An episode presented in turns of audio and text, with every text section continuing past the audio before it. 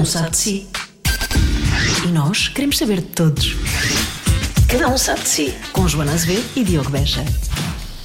Eu sei, não tinha, não Não tinha tinha. isto ligado, que eu não sou maluca. Eu sei muito bem o que é que tu fazes comigo. Não é? Pois-me sempre aí a dizer coisas e a cantar e não sei o quê. Enquanto disse isto, a Joana decidiu lamber a colher do café. Olha, falamos muito de lamber nesta Olha, edição. faz todo o sentido. Lamber a colher do café é a melhor coisa que me falar. Não é melhor, mas é o que temos neste momento. Estamos no estúdio. Eh, é- é- faz sentido, tendo em conta este, este, este, este podcast que Sim. temos esta semana, não é? Sim, foi um verbo Muito usado, sem problemas. sem nesta tipo de conversa. problema. É, essa conversa é para lamber do princípio ao fim, eu acho. Não é? Não, Eu diria ouvir, mas se quiser lamber, tudo bem, não, faça não o que quiser. isso. Não, pois. Cada um sabe de si, olha. Cada um sabe de si. Uh, Marta Crawford. Marta Crawford, uh, nós acabamos por não lhe fazer muitas perguntas porque ela é- não é a pessoa que mais. Ela, portanto, ela fala de, de relações. uh, Que, Ela fala de- relações, ela fala de sexo, Sexo, fala de vulva, seja, fala, fala de de vulva, lamber, fala fala, de vulva. de, tudo. Ou seja, ela é muito aberta em relação a estas coisas, mas não é assim tão aberta em relação à vida dela. Portanto, nós nem lhe perguntamos, que nem chegamos a perguntar como é que o sexo apareceu na vida dela. Não, o- não o sexo. Bom, o sexo para a primeira- a vida. O sexo, bom, Sim, sim, sim. não é? Uh, portanto, acabamos por não, não lhe perguntar isso, mas como acho que as pessoas já sabem quem ela é, quer dizer, ela fez vários programas na televisão, chegou a apresentar o 5 para a meia-noite, é uma conceituada uh, terapeuta sexual e também faz terapia de casais. Portanto, acho que nem, nem havia necessidade. Agora, o que é certo é que tirámos imensas dúvidas sobre uh, várias uh, situações uh, e, e ela Foi não para teve. isso que nós a trouxemos. Também, sim, sim, sim. Para E- tirar as nossas e as suas e dúvidas. Isto é um. Isto é uma aula de educação. Olha, como não há nas aulas, como não há nas escolas, não é? Ou há, ou há assim mal feito. Aliás, falámos muito sobre isso também.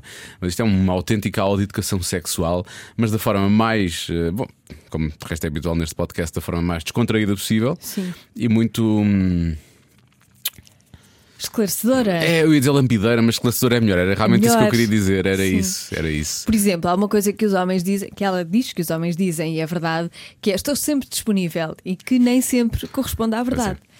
E falamos também sobre isso. Pois é. Isto é logo no início. É logo, é logo ali perto do início.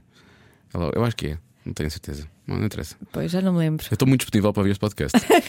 Espero que esteja disponível também, que não o faça à força e faça com muito prazer. Com muito prazer. Vamos a isso. Cada um sabe de si.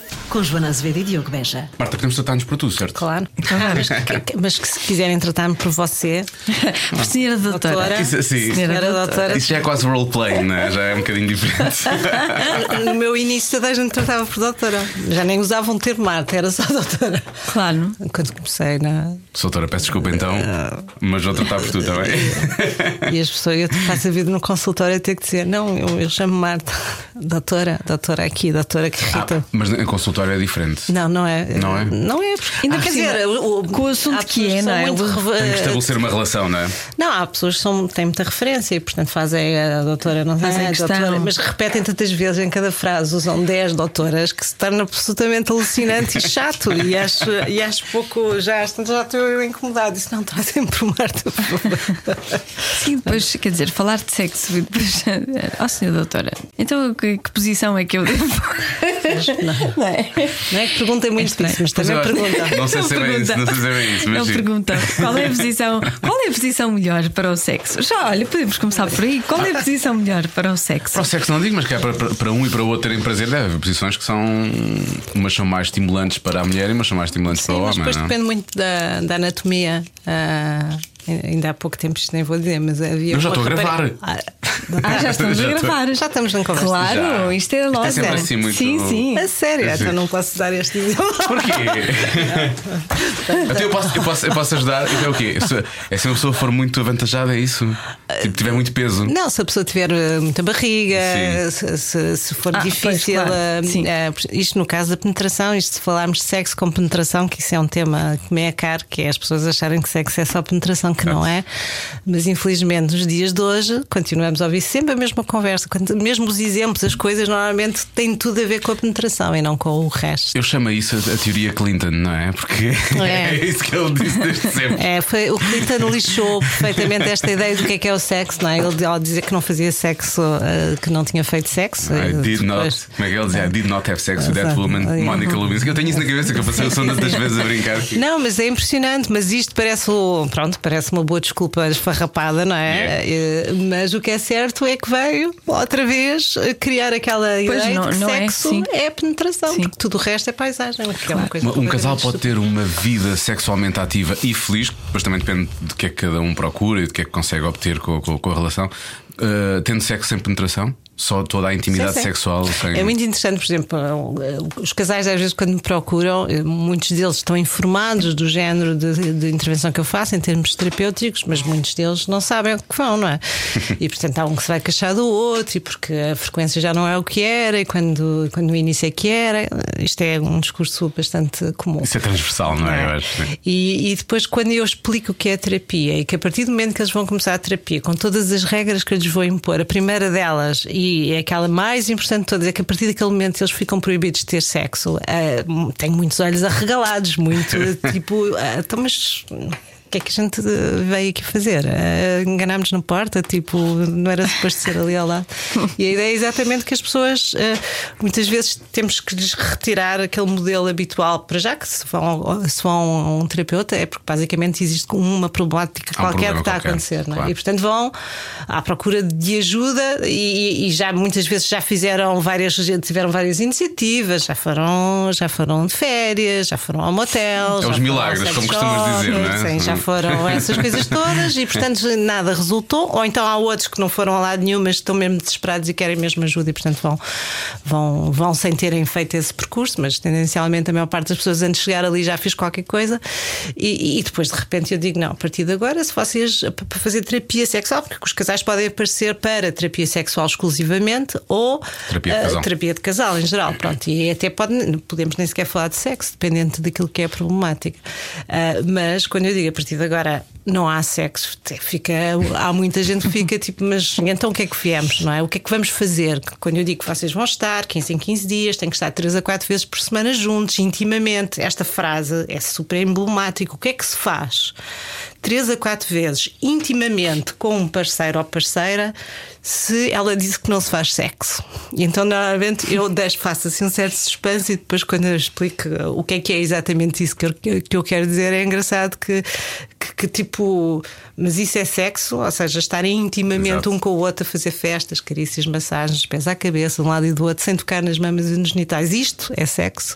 Depois é engraçado o resultado, não é? Que é as pessoas fazerem uma experiência de intimidade em que não inclui ah, o, o, o penetração, menu e o menu habitual O da intervenção e de repente têm prazer e têm uma noção de intimidade que já não tinham mesmo com aquilo que faziam habitualmente. E desejo, não é? Porque acima de tudo isso aumenta o desejo. É Porque muita pica, o que acontece muitas vezes é que essas festas e carícias e massagens acontecem, mas com um fim, não é? Sim, com uma expectativa, não é? Um Não é? objetivo, há um objetivo. Há um objetivo e depois, se a mulher não, não lhe apetece, ele fica chateado porque teve ali a esforçar-se para nada, porque não é o que eles A querem. ideia é que o objetivo, o, o objetivo na maior parte das cabeças das pessoas é ter um orgasmo e Sim. haver penetração. Pronto, a penetração primeiro para ter um orgasmo. Obviamente as mulheres não, a maior parte das mulheres não tem um orgasmo através da penetração se não tiver outro tipo de estímulos. Ponto. Portanto, o mito é ter orgasmo vaginal e não o contrário, não é? E, e- e, portanto, e nem sempre o objetivo da. É engraçado que eu digo isto com, com alguma frequência. os- os- para ter um orgasmo é preciso tu curtires muito até lá chegares, não é? Porque o orgasmo em si são 10 segundos da vida de uma pessoa. 10 segundos. Mas são os melhores Se houver- 10 segundos daquele Sim, dia. Mas, mas vamos fazer contas. Duas vezes por semana, 10 segundos, dá 20 segundos. Por mês dá um minuto. Ao fim do ano dá quê? Não é? Uh, não chega a uma hora, ao fim de 50, não chega, não, é? não chega a uma hora, ao fim de, de 30 anos ou 50 anos de vida ativa, não, não, não chega às 12 horas. E se masturbares, vai lá ganhas um plus, mas de resto, é, se formos só pelos segundos do orgasmo, pode ser muito bom, mas são 10 segundos. Portanto, o, o mais interessante é o caminho até chegar aos 10 segundos. É como ir viajar e ir o tempo todo a dormir e acordar no fim no sítio. Ok, é super giro, não é? Chegámos lá, não tivemos, mas não aproveitámos a paisagem, não curtimos a cena, não tivemos conversas interessantes e, portanto, o estadio de excitação sexual é muito mais interessante e tem muito mais potencial do que depois o fim. O fim é mesmo o fim, é o desfecho. E, e pronto, e há muita gente que tem orgasmos que parecem arrotos ou parecem coisas pouco Como assim? um orgasmo todos, parece um arroto, é a primeira vez que eu ouço. É muito Nem todos é os orgasmos são metafísicos, são emocionais e são históricos e a gente lembra-se naquele dia com aquela pessoa naquele sítio. Há muitos deles que foi-se, não é? Sim. Há uns que são tão, tão rápidos, tão rápidos que no fundo é só, parece que estamos a tirar nódoas no, no... no tanque, não é? É verdade. É uma coisa que não tem história, a pessoa não se lembra, mas de facto quebrou ali, eh, pronto, eh, saiu ali o stress daquele bocadinho. É? Sim, as pessoas andam menos estressadas quando fazem sexo, não é? Andam mais Sim, calmas. A não ser que o sexo seja uma grande porcaria e andam Sim. ainda mais As pessoas podem andar estressadas é? por causa do sexo do também. Sexo. Há muita gente estressada porque não tem sexo, há muita Ou gente que tem é sexo é mau e é, é, pior. É pior ter sexo mau do que não do ter que não sexo. Ter. Porque sexo entendemos como uma relação com outra pessoa, porque individualmente a pessoa safa-se sempre e, e, tem, e, e consegue resolver a grande parte das suas necessidades, não é? Mas se tiver sexo mau, seja forçado, então isso é uma coisa terrível, forçado seja ele com dor, seja ele desinteressante, seja ele insatisfatório, que não dê prazer, que não crie qualquer tipo de laço. Não é que o sexo tenha a criar propriamente um laço, mas é mais Sim, mas a, com laços. A intimidade potencia é, isso. Potencia claro. isso e, e portanto, uh, se for tudo mal, de facto, mais vale comer um gelado, porque é muito melhor, certamente, independentemente, e mesmo que seja assim um gosto daqueles que não lembram de diabo. Mas isso agora pareceu isso agora pareceu uma coisa muito feminina. Para ser que honesto. É? Não, comer um gelado é uma coisa muito feminina, não é? Aquela, aquela imagem de depressão, uma coisa assim de gente, estou sozinha, vou, vou comer gelado. E eu acho que efetivamente. Tínhamos que fazer uma estatística para ver quem é que come mais quem gelado é no meio mais, tudo. Também, concordo, concordo. Não, mas eu, eu acho é que os papéis às vezes também se inverteram um bocadinho. Aquilo que, que, que, que E infelizmente parece que estamos ainda a, a lutar e estamos contra uma série de, de preconceitos e de uma coisa muito tradicional, estas coisas todas da violência doméstica este ano está a ser particularmente negro. Mas eu acho que em termos sexuais, eu acho que, que, que nos últimos anos, últimos vá, 20 anos, se calhar 30 já parece demasiado. Não, talvez acho, menos, sim. Houve aqui uma talvez inversão. Menos. Acho que houve uma inversão, é, não houve? Eu é, acho que sim. Aliás, no consultório nota-se isso, ou seja, era sempre comum aparecer o, o casal que aparecia, um casal, no caso de um casal heterossexual, era sempre ela que não tinha o desejo sexual e que não tinha vontade e que, e que tinha pouca disponibilidade para ter sexo. Portanto, era este mais ou menos o que aparecia recorrentemente Portanto, ele queixava-se, na verdade. Ele queixava e agora é o contrário. E agora surgem muitas situações. Continuam na mesma, ele a queixar-se dela, nos, mais uma vez nas relações heterossexuais, mas ela também a queixar-se muito dele e a não compreender como é que é possível que ele não queira sempre, não esteja sempre pronto, não esteja sempre irte e firme, que, que não seja normal no entender delas como os outros homens e portanto acaba por ter se uh, uh, os homens apesar de não gostarem até achariam que poderia ser normal entre comas uma mulher não ter porque era essa a tradição das uhum. andotas as mulheres não Sim. tinham vontade aqueles os homens é que tinham na, na, sua natureza vontade para ter sexo essas coisas todas agora a inversão dos papéis torna-se problemática para os homens e para as mulheres tipo como é que a gente lida com isto é, é interessante quer dizer mas os homens têm tão pouca ou tanta vontade vontade como as mulheres, têm tanto stress como ou, ou, tanto ou tão pouco como, a, como as mulheres e portanto há coisas muito semelhantes na forma de reagir quando não se quer, não é? Mas não há, não há independentemente um, de outras situações associadas. O motivo é? para a libido dos homens poder estar a diminuir? As razões parecidas com as das mulheres, ou seja, não estarem satisfeitos com a relação, estarem deprimidos, ansiosos, terem muito stress profissional, problemas financeiros, questões de não se sentirem bem com, com, com, com fisicamente, terem problemas de saúde graves, enfim, é, são muitas situações uh, semelhantes àquilo que as mulheres tinham, não é? Ou seja, isso sempre existiu, só que eles não falavam. Não se falava, não é? Há, há um discurso que eu ouço, ouvia mais, agora já não ouço tanto. Eu estou disponível todos os dias. Sim. Esta é uma frase que é comum, não sei se já ouviram, mas Sim, eu ouvi isto claro. 500 mil vezes. Eu lembro daquela anedota, não é? Cá em casa há sexo todos os dias. Quem está, está. Quem não Quem está, não está, tivesse. não tivesse. Mas é uma ideia tipo: o homem está sempre disponível. Sim. Não é? E, até, e então cria-se esta, esta, esta conversa nas relações em que eu estou sempre disponível, queria muito, não é? E, e, e ela sempre naquela ideia de que ela que não quer, porque se, se, se ela quisesse, o normal até era eh, ir à vontade, ir de acordo com a vontade dele. E muitas mulheres ainda fazem isso. Algumas mulheres têm uma, uma forma de, mesmo não tendo satisfação, tendo dor na relação sexual, sendo mesmo uma situação até já bastante grave, continuam a ter relações diárias com o parceiro, porque o parceiro insiste que se calhar isto assim passa, o teu problema vai se resolver com a prática. E portanto isto acontece não, nos dias de hoje, não é? No, na nossa sociedade, e, e, é um bocadinho assustador quando a gente, não, não, tem que ser exatamente o contrário, quer dizer, para se passar a gostar, para se temos que inverter aqui toda a forma, não, não vamos direto ao assunto, temos que desejar, temos que querer. Uma pessoa que não deseja ter sexo, fazer sexo é uma tortura, é uma coisa horrível, não é?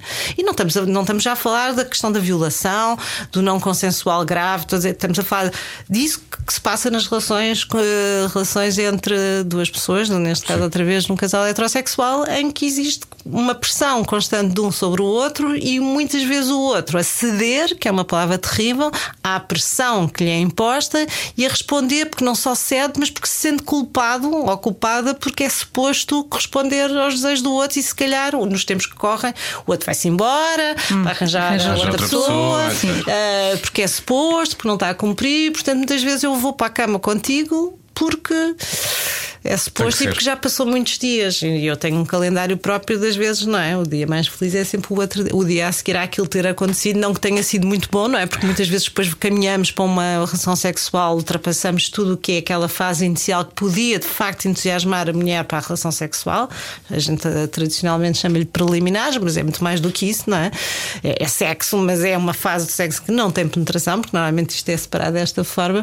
Mas o que é certo é que depois, às tantas, ah, é para ser, então que seja rápido, então bora lá caminhar para isto ser muito rápido, muito rápido, muito rápido, muito rápido, muito rápido, muito rápido. A mulher não consegue estar eh, fisicamente preparada para aquilo que é eh, a sua pretensão rápida, que é uma penetração. A vagina não está na posição correta, não está lubrificada, vai ter dor, não vai ter, não vai conseguir ter, ter um orgasmo, e mesmo que faça ai ai ai, tipo, que é para ainda por cima contentar o parceiro para achar que foi um ótimo trabalho, quer dizer, de facto não dá gozo nenhum. E o dia um dia feliz porque ela sabe que ganhou mais alguns dias até que isso volta a acontecer. Pois, mais que não isso, vai ser chateada. É? O problema é quando é que eles dizem, ah, foi tão bom, bora lá repetir antes, antes que percas a. Mas há bocado estávamos a falar da inversão de, de, de situações.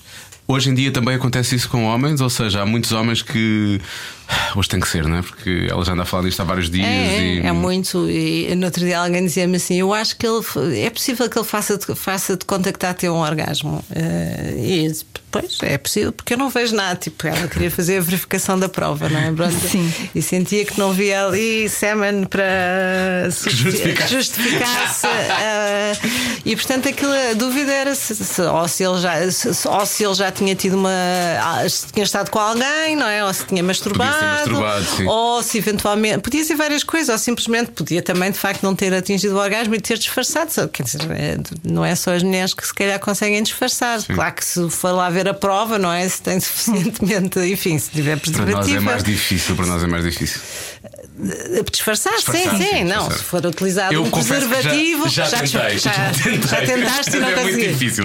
Tá, se tiveres um preservativo é mais difícil porque tá, supostamente a prova Mas, fica sim, lá, sim, não é? Se for sem preservativo, bem. Mas enfim, ela também sente. Ela é? também sente, sim, mas supostamente, porque eu acho que há pessoas que às vezes têm uma noção tão têm, não têm, estão tão preocupadas com outras coisas também, e é? conhecem-se tão mal a si próprios aquilo que, é, e deixam uh, e, e, todo o enredo é todo tão difícil que têm percepções que, que são que são muito estranhas para elas e, portanto, é fácil, se calhar, poder-se dizer que sim e que não e o outro acreditar, não é? É? Eu já vi. Já Não, vi não quero estar aqui a. Muitos a- elefantes a de bicicleta. não é nada. Eu não quero estar aqui a generalizar porque nunca se deve fazer isso, mas é possível que a maior parte dos problemas que as pessoas têm a este nível se devam a falta de segurança, por um lado, ou, ou insegurança, ahm, e a falta de conhecimento do próprio corpo. Eu diria que os homens, se calhar, é mais insegurança e as mulheres mais falta de conhecimento do próprio corpo. Eu, eu acho, eu diria que era a comunicação, não é? A terceira. Isso, Não entre eles, não é? Claro. Entre eles, ou seja, eu acho que muitas vezes as pessoas, eh, quer seja relações de longa data, quer seja relações- que estão a começar, quer seja uma relação de uma noite só, não é? As pessoas têm muita dificuldade, em, para já, em serem totalmente honestas na relação com outra pessoa, em se mostrarem verdadeiramente, porque podem ter a fantasia que para aquela pessoa é suposto eu ser assim, para a outra pessoa, se calhar posso ser assado. Ou esse- a outra pessoa está à espera que eu seja de determinada maneira e, portanto, eu vou atuar dessa maneira, mesmo que isso seja muito, muito distante daquilo que- que eu sou verdadeiramente.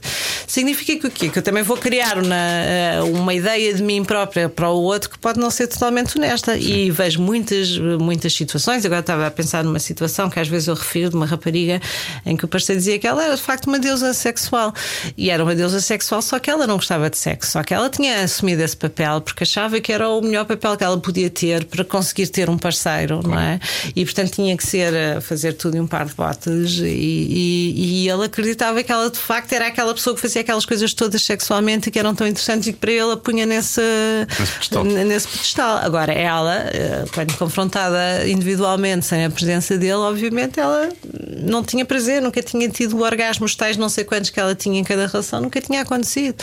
Não tinha prazer, não tinha vontade, não tinha desejo, estava deprimida e não sei o quê. Claro que ele não tinha a mínima noção, porque ele criou uma fantasia tão grande sobre ela e ela soube criar essa fantasia nele tão, tão bem que, que depois é difícil é aguentar, aguentar isto. E, portanto, e quem diz isto diz outras situações, ou seja, nós temos muitas reservas às vezes na relação íntima com o outro no início, mas achamos que não podemos mostrar as nossas fragilidades, os nossos medos, os nossos receios, dizer ah, hoje não, talvez amanhã, ou ainda não estou preparado porque se calhar outra pessoa vai fugir e vai se meter na cama com, com outra. E Outra portanto, muitas vezes metemos os pés pelas mãos e avançamos sem estarmos, sem ouvirmos. Eu às vezes digo que a pessoa tem sempre uma vozinha interior, alguns. Eu estou apontar para o peito, mas podia ser na é cabeça. É, eu vou dizer para o peito, por alguma razão, o meu instinto é, é assim para dentro, é a sua voz interior e, e que diz, às vezes, é, é certa, mesmo depois mude para um, seja diferente, mas há determinadas coisas que eu não devo aceitar só porque eh, só porque estou naquela situação e se- ou, ou acontece, ou, ou depois, se calhar, não sei quando é que vai acontecer, não é? E as pessoas andam um bocado receosas com isso. Depois a questão do, do seu autoconhecimento, daquilo que estavas a falar do, do corpo feminino. Eu acho que as pessoas, eu acho que cada vez as mulheres uh, olham mais para si, observam-se e pronto. E nos últimos anos houve muito esse esforço uh, de- de- de- de- deste uh, empoderamento feminino, que não só para várias coisas tem a ver, as várias lutas que são necessárias ainda, mas também para o seu conhecimento, para o seu eu, para a sua autoestima, para o seu corpo, para as suas necessidades, para o seu para, para, para o desejo, para essas coisas todas. E portanto, eu acho que eh, aquilo que era receoso, uma mulher que se masturbava nas conversas, Sim, era uma mulher se masturbava, não é? Numa- todos os homens se masturbavam naquela mesa de café, as mulheres eh, diziam que não, porque era feio, não sei o quê. Mas E as- algumas, se calhar, não se masturbavam mesmo, não é? não, não se masturbavam. culpa aquela coisa. Sim, e não se masturbavam. Eu conheci tantas mulheres que não se masturbaram e começavam-se a masturbar porque eu lhes pedi para masturbar. Imensas. Não, não peço tipo, olha, vá para casa e toca lá e não sei o quê. Mas muitas vezes o desconhecimento do seu corpo é tanto, não é? Agora, às vezes, vê-se estas coisas de comédias, o espelhinho e não sei o quê, eh, como se fosse uma coisa. Eu olho para aquilo que quase me parece dos anos 70, tipo, assim, algumas coisas tipo. eh, porque, pronto, para já, porque tenho outra forma de olhar para as coisas, mas o que é certo é que há muitas mulheres que nunca se observaram, efetivamente, nunca se tocaram, lavam-se rapidamente, não é? Sim. Mas nunca, nunca viram, nunca viram, e de facto, uma mulher para ver a, a vulva, a vagina, o clitóris, para perceber como é que aquilo funciona, tem que só com o espelho, porque ou então é super, Ou então- faz yoga. Ou trabalho no circo. Trabalha no circo. Um homem é tem a vida facilitada. Quer dizer, tem a vida facilitada porque o pênis é para a frente, mas também lhes dá as suas. Sim, também, também, também dá para chatear a cabeça às vezes. Mas é um funcionamento mais simples, vá, É mais simples. é. A mulher tem que, tem que, tem que estudar mais. Não, mas eu acho, acho bem que, que haja esse autoconhecimento, porque eu acho que muitas vezes o facto de nos conhecermos bem, ou pelo menos. Acho que é importante masturbarmos também para nós percebermos mais ou menos o que é que de certa forma acaba por explotar depois o, o prazer, não é? Porque muitas Claro. vezes há pequenos, há pequenos gatilhozinhos, há pequenas coisas Claro. que podem, podem fazer disparar isso. Eu acho que todos nós teremos os nossos pequenos gatilhos e, e a masturbação ajudará depois a- numa, Eu parça- é numa sempre relação com outra primeiro eu e depois nós, não é? Primeiro depois tu. Eu, eu acho é que há muitas pessoas e que estão à espera que seja o outro a preencher esse vazio que a pessoa ou não procurou, teve receio, ou teve medo, não é? Enquanto isso vê-se também às vezes muito em, em determinado tipo de, de intervenções, quando a pessoa está lá pelo outro. Eu estou aqui pelo outro. Ele é que quis vir. Eh, eh, enquanto a pessoa vai correspondendo àquilo que eu vou pedindo em termos de terapia, mas é sempre na perspectiva do, outro. Não é porque eu não estou ali verdadeiramente porque eu quero ficar sentir-me bem. porque- e, e às vezes tem que às vezes tem que interromper a terapia e, e- e o parceiro vai fora. Sai, isto é uma coisa tua. Isto não, isto não é isto não é por ele, porque ele está cá hoje ou amanhã, ou pode não estar. É por ti que tu queres verdadeiramente resolver esta questão. Estás interessada, que estás focada, porque isso é possível resolver, mas precisas querer. Não, não pode ser porque ele quer e eu estou a fazer por ele, porque fazer por ele é curto. É, é bonito, mas é curto para a mudança, não é? E nem sequer lhe faz bem, não é? Daquelas coisas que de- de- de- apenas remete a pessoa para um papel secundário e. Sim, e depois em termos terapêuticos não há uma evolução, porque fazer uma terapia a dois é uma evolução individual para cada um e, para aquele de nós que ali está que quer continuar junto, não é? E portanto tem que haver também esta perspectiva de estou ali por mim, é quase como se estivesse ali a aproveitar. Eu digo sempre aproveita, estão aqui, estão a pagar, portanto aproveitem este tempo para melhorar. Isto é um, um processo de crescimento individual e, e- e coletivo, no caso do. Falar, falar em estão aqui, estão a pagar. Alguma vez alguém disse. Ó doutora, ó doutora, né? doutora. várias vezes na mesma frase. Ó doutora, mostre lá como é que se faz. Eh, não, mas eu às vezes tenho que recorrer a desenhos ou às minhas mãos Ok. ou a- às vezes ao meu corpo para explicar uma, uma posição qualquer eh, que.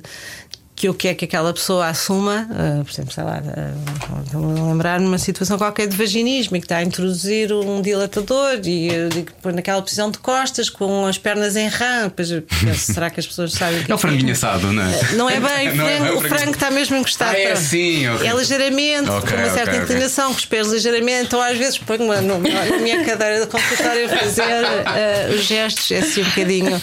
Ou às vezes tenho que pôr de, de gatas para explicar outras posições, mas isso não é muito comum. pronto. É mesmo quando é preciso, quando eu percebo que do outro lado precisa de uma explicação. Ah, é mesmo necessário. é mesmo necessário. Depois as mãos ajudam, mas eu às vezes tenho medo que as minhas mãos não, são, não sejam suficientemente Eh, claras, gráficas para- gráficas. para explicar o que é Portanto, às vezes uh, vou buscar uma folhinha e faço uns desenhos, ou então depois remeto para outras coisas que são mais ilustradas, tipo vídeos ou não sei o quê, mas uh, às vezes é necessário fazer, uh, fazer essa.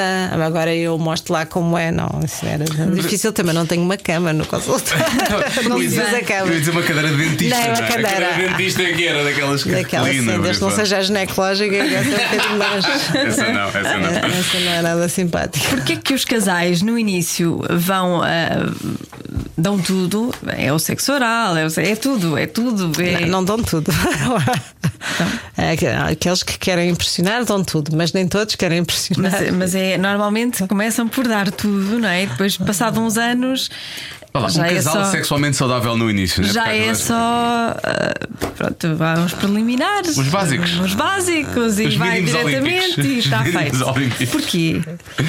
Bem, eu não sei se, se todos os casais começam dessa forma eh, e acho que há muitos casais que vão evoluindo naquilo que eles na, na lista, ah, na lista da- daquilo que, que eles acham mais fácil, mais difícil, mais íntimo, mais próprio, mais esperado, não é? E depois isto aqui tem aqui um xadrez estes, estes três conceitos e portanto ah, nem sempre estão preparados para começar logo com, por exemplo, sexo oral, se tiverem questões de higiene, preocupações, questões de valores, não é? É, é muitas vezes durante a terapia eu digo assim: ah, algum dos dois, a certa altura da terapia, alguns têm algum tipo de constrangimento, é a palavra que eu uso ah, relativamente a, a fazer sexo oral, portanto, ah, lamber ou- ou Aí agora estava a faltar um termo, lamber o, o, o genital um do outro, ou masturbar, seja, tocar com a mão no genital um do outro. E, e é aí que eu vejo os olhinhos assim a pescar, e é sempre assim dois a três segundos de paragem, que é. Hum, ah, às vezes vejo que não, e eu até fico. Quando, digo- quando os dois dizem que não, eu fico admirada, confesso, porque é raro. Os dois estarem perfeitamente bem, bem, então pronto. Ah, e aí repito, veja lá, é agora o momento, ou calem-se para sempre, no fundo, Tipo, sim. tipo casamento. E, e pronto, e aí começam as pessoas a desmontar as suas preocupações, não é? E portanto, por isso às, é que eu vezes digo. não é só, às vezes não é constrangimento, é apenas deixaram de se esforçar, não sei, de- não? Não, é constrangimento, ou seja, questão dos valores, ou seja, eh, eh, para mim, sexo é penetração. Isto é um, é, é um chapéu muito grande na cabeça de é penetração, então tudo o resto pode ser desnecessário ou pode não ser eh, próprio, não é? Estamos a falar, masturbação ainda vá que não vá, mas tem dias, porque masturbar o Estamos outro a com falar as de mãos. pessoas com mais idade, ou seja, não. isso é transversal a todas as gerações? Com todas as idades. As nossas aqui, eu não direi, eu já posso ser dos nossos filhos, eu posso ser dos meus filhos, posso Eu não quero dizer. ter a minha filha, claramente. Pronto, sou um bocadinho mais crescida. Pronto, já Ela tenho tem filhos. 10. Eu já tenho filhos crescidos. Sim, foste uma mais nova. Uh, tu é muito bem conservada. Não, mas- mas foste uma mais nova. Sim, sim, sim, sim. Mas pronto, tenho uma filha com 27 e tenho um, um filho com 22, 3, João, 23. Pronto. E, e pronto, mas de qualquer maneira, eh, em todas as idades, porque eu não acho que, que as pessoas mais velhas ou mais antigas tenham mais tabus relativamente ao sexo, às vezes até ao contrário. Ou seja, as pessoas já passaram, já tiveram os seus tabus, já se divorciaram, já enviuvaram, já querem eh, viver a vida sem, sem aquelas coisas todas que desenfiaram na cabeça aqui há 100 anos atrás e, e, portanto estão muito mais disponíveis para experimentar tudo e para sentir e para viver a coisa de uma forma livre, não é? Às vezes, no início das relações, nós todos somos filhos e netos de alguém, portanto, podem ter 20 anos ou 17 anos, mas se calhar aquilo que, que- foi educação sexual em casa ou mesmo na escola, ou foi muito orientada para ver lá se ficas do, apanhas doenças, usa preservativo e pouco trabalhar a questão do prazer, do bem-estar, do saber dizer que sim ou não, não é? E saber estar com o outro e, não, e ter tempo para ir encontrando o seu caminho. E portanto, as pessoas muitas vezes têm eh, ideias sobre a sexualidade com 20 anos hoje em dia, não é? Eh, muito conservadores e muito errados, não é? São, são mesmo ideias erradas e porque aprenderam no seu meio, na- nas pessoas e porque depois há aqui uma nova. eh, Quer dizer, agora pode fazer tudo e é suposto fazer tudo, mas ao mesmo tempo, se as pessoas não eh, ma- mastigarem a sua, os valores e se não, e se não tiverem de facto à, à vontade com isso, aquilo fica uma grande. Uma, uma- um, um nó. Há falta de cabeça. educação sexual nas pessoas. Eu acho que é. E genericamente em todas as idades. Ou seja, os, os que têm 100 anos não, não tiveram educação sexual nas escolas, foram aprendendo com, com a vida e com as experiências que foram tendo. Os mais novos, há, há escolas que, que podem dar uma formação em educação sexual muito, muito presente e boa, outros se calhar não dão. A gente sabe que isto não está a funcionar assim tão bem quanto isso. E depois, muitas vezes, eh, as informações que a gente tem é muito de revistas, da internet, nem sempre são, são fontes fiáveis, da, da conversa dos amigos e das amigas, que também nem sempre são fontes fiáveis, não é? E, e ninguém dos amigos e das amigas vão dizer que, que é, tudo, é sempre uma maravilha, não é? Tudo Sim, corre claro. sempre tudo E lindamente. normalmente é basófia, portanto também É esse muita, e depois as pessoas também não vão dizer que têm problemas porque não querem sentir-se. postos de parte, não é? Ou que sejam diferentes dos outros. Porquê, porquê que. Isso é estranho só tendo em conta hoje. Lá está, é não, não conseguir assimilar a informação. Numa altura em que é tão fácil, vá lá, para o bem e para o mal, aceder a pornografia na internet, não é? É, é só porque os mais novos têm dificuldade em depois assimilar hum, que aquilo não é sempre assim, que nem é suposto ser assim e que há coisas que Pois se fazem é, ali que se fazem depois a também. mas- pornografia tem vindo trazer alguns estragos nas relações, porque é assim, se eu tenho um problema com o meu parceiro eh, e se não consigo falar sobre isso, porque depois quando vamos falar sobre a intimidade, ninguém sabe falar, ninguém aprendeu em lado nenhum, portanto é muito difícil pôr-se a jeito dizer, opá, mas eu sinto desconfortável na relação que temos que. As pessoas estão sempre à espera que o dia da manhã eventualmente aconteça um milagre, que no dia de Natal com, uh, seja o aniversário, lá, o aniversário. o aniversário, na Páscoa, no Carnaval e, e, nas férias, não é? Que nas férias vai ser bom, vai ser, porque não temos o stress do dia a dia, vai ser bom. Mas o que é certo é que depois as pessoas não sabem comunicar e depois vão de férias, não é? Não é à toa que depois das férias, muitas vezes o consultório começa a pim, pim, pim. Porquê? Porque as férias afinal não, não foi boas. bom. Não foi Foram boas, estavam, e estavam de férias, portanto a coisa está grave, não é? Portanto temos que pedir ajuda, porque agora nem. Claro, se as pessoas estão tão afastadas, já não sabem o gatilho para. Não é? Eu costumo falar da palavra cerimónia, que é a pessoa já tem cerimónia na relação com o outro, eu já não sei, és tu ou eu, ou como é que se faz, ou encostamos na cama e toca ali, já não sabe, ou diz-me e visto muito rapidamente para, para nem dar. Sim, já, já é essa vergonha, não é? Já, já... Para não dar ideias, eu até me apetece abraçar-te, mas tu só queres sexo. Eu acho que tu só queres sexo, portanto eu já não te vou abraçar, vou ficar sem o abraço, vou ficar sem o carinho, porque se der um carinho, tu só queres sexo e vais-me saltar para cima. Eu não queria nada disso, só queria aquilo. E se calhar ah, o outro também já só queria aquilo, mas, ah, mas também Como já reage. falam, e portanto aquilo há assim uma, uma falta de comunicação da intimidade que leva a que as pessoas muitas vezes não se percebam, não se perceba nada, não é? E portanto faz com que efetivamente haja aqui muitos enganos e depois, se calhar, no fundo, todos queremos o mesmo: ser felizes sexualmente, ser felizes na relação que escolhemos, não é? Ah, poder ah, sentir as coisas maravilhosas ali naquela relação e não ter que ir procurar outra, não é? E portanto, mas as pessoas ah, acham que, que há um deixa-andar sucessivo destas coisas que faz com que os problemas muitas vezes agravem, porque depois as pessoas têm aquela ideia assim um bocado conservadora, mas temos que na mesma ir de vez em quando, que é para, porque é suposto que somos relação e faz parte lá do, do, do normas, regulamento, sim, não é? sim. E depois aquilo cada vez é menos interessante e portanto se, o sexo é mau, depois também discutimos mais depois, e depois a caneca está fora do sítio já é suficiente para uma grande cena e tal, e depois já é a sogra e estás a ficar como o teu pai e depois é as crianças na cama, depois é, é, quem é que vai pôr o cão a fazer xixi, depois é pronto, depois é tudo, depois tudo. não é? as verdade. pessoas discutem muito, estão sempre muito acesas. Podemos dizer, já disse isso aqui algumas vezes, a Joana diz que sexo é poder e é verdade. Sexo é muito uma questão de, de- de dominar outra pessoa, entre aspas, não é? mas é uma questão de. É um jogo de poder, muitas vezes. Ah, eu, eu já disse aqui que o- o- os problemas do mundo se resolviam se não houvesse sexo. Que é uma provocação para ti, obviamente, não é? Mas eu parto do princípio que o Hitler tinha, tinha graves problemas ao nível sexual. Por exemplo, percebes? Pois Eh, é assim, eu acho que se não houvesse sexo eh, Era pior ainda. era pior ainda, porque isto, eh, isto é intimidade sexual, sexo, ou lá o que a gente quiser lhe chamar, de facto é uma coisa interessante e que aproxima as pessoas.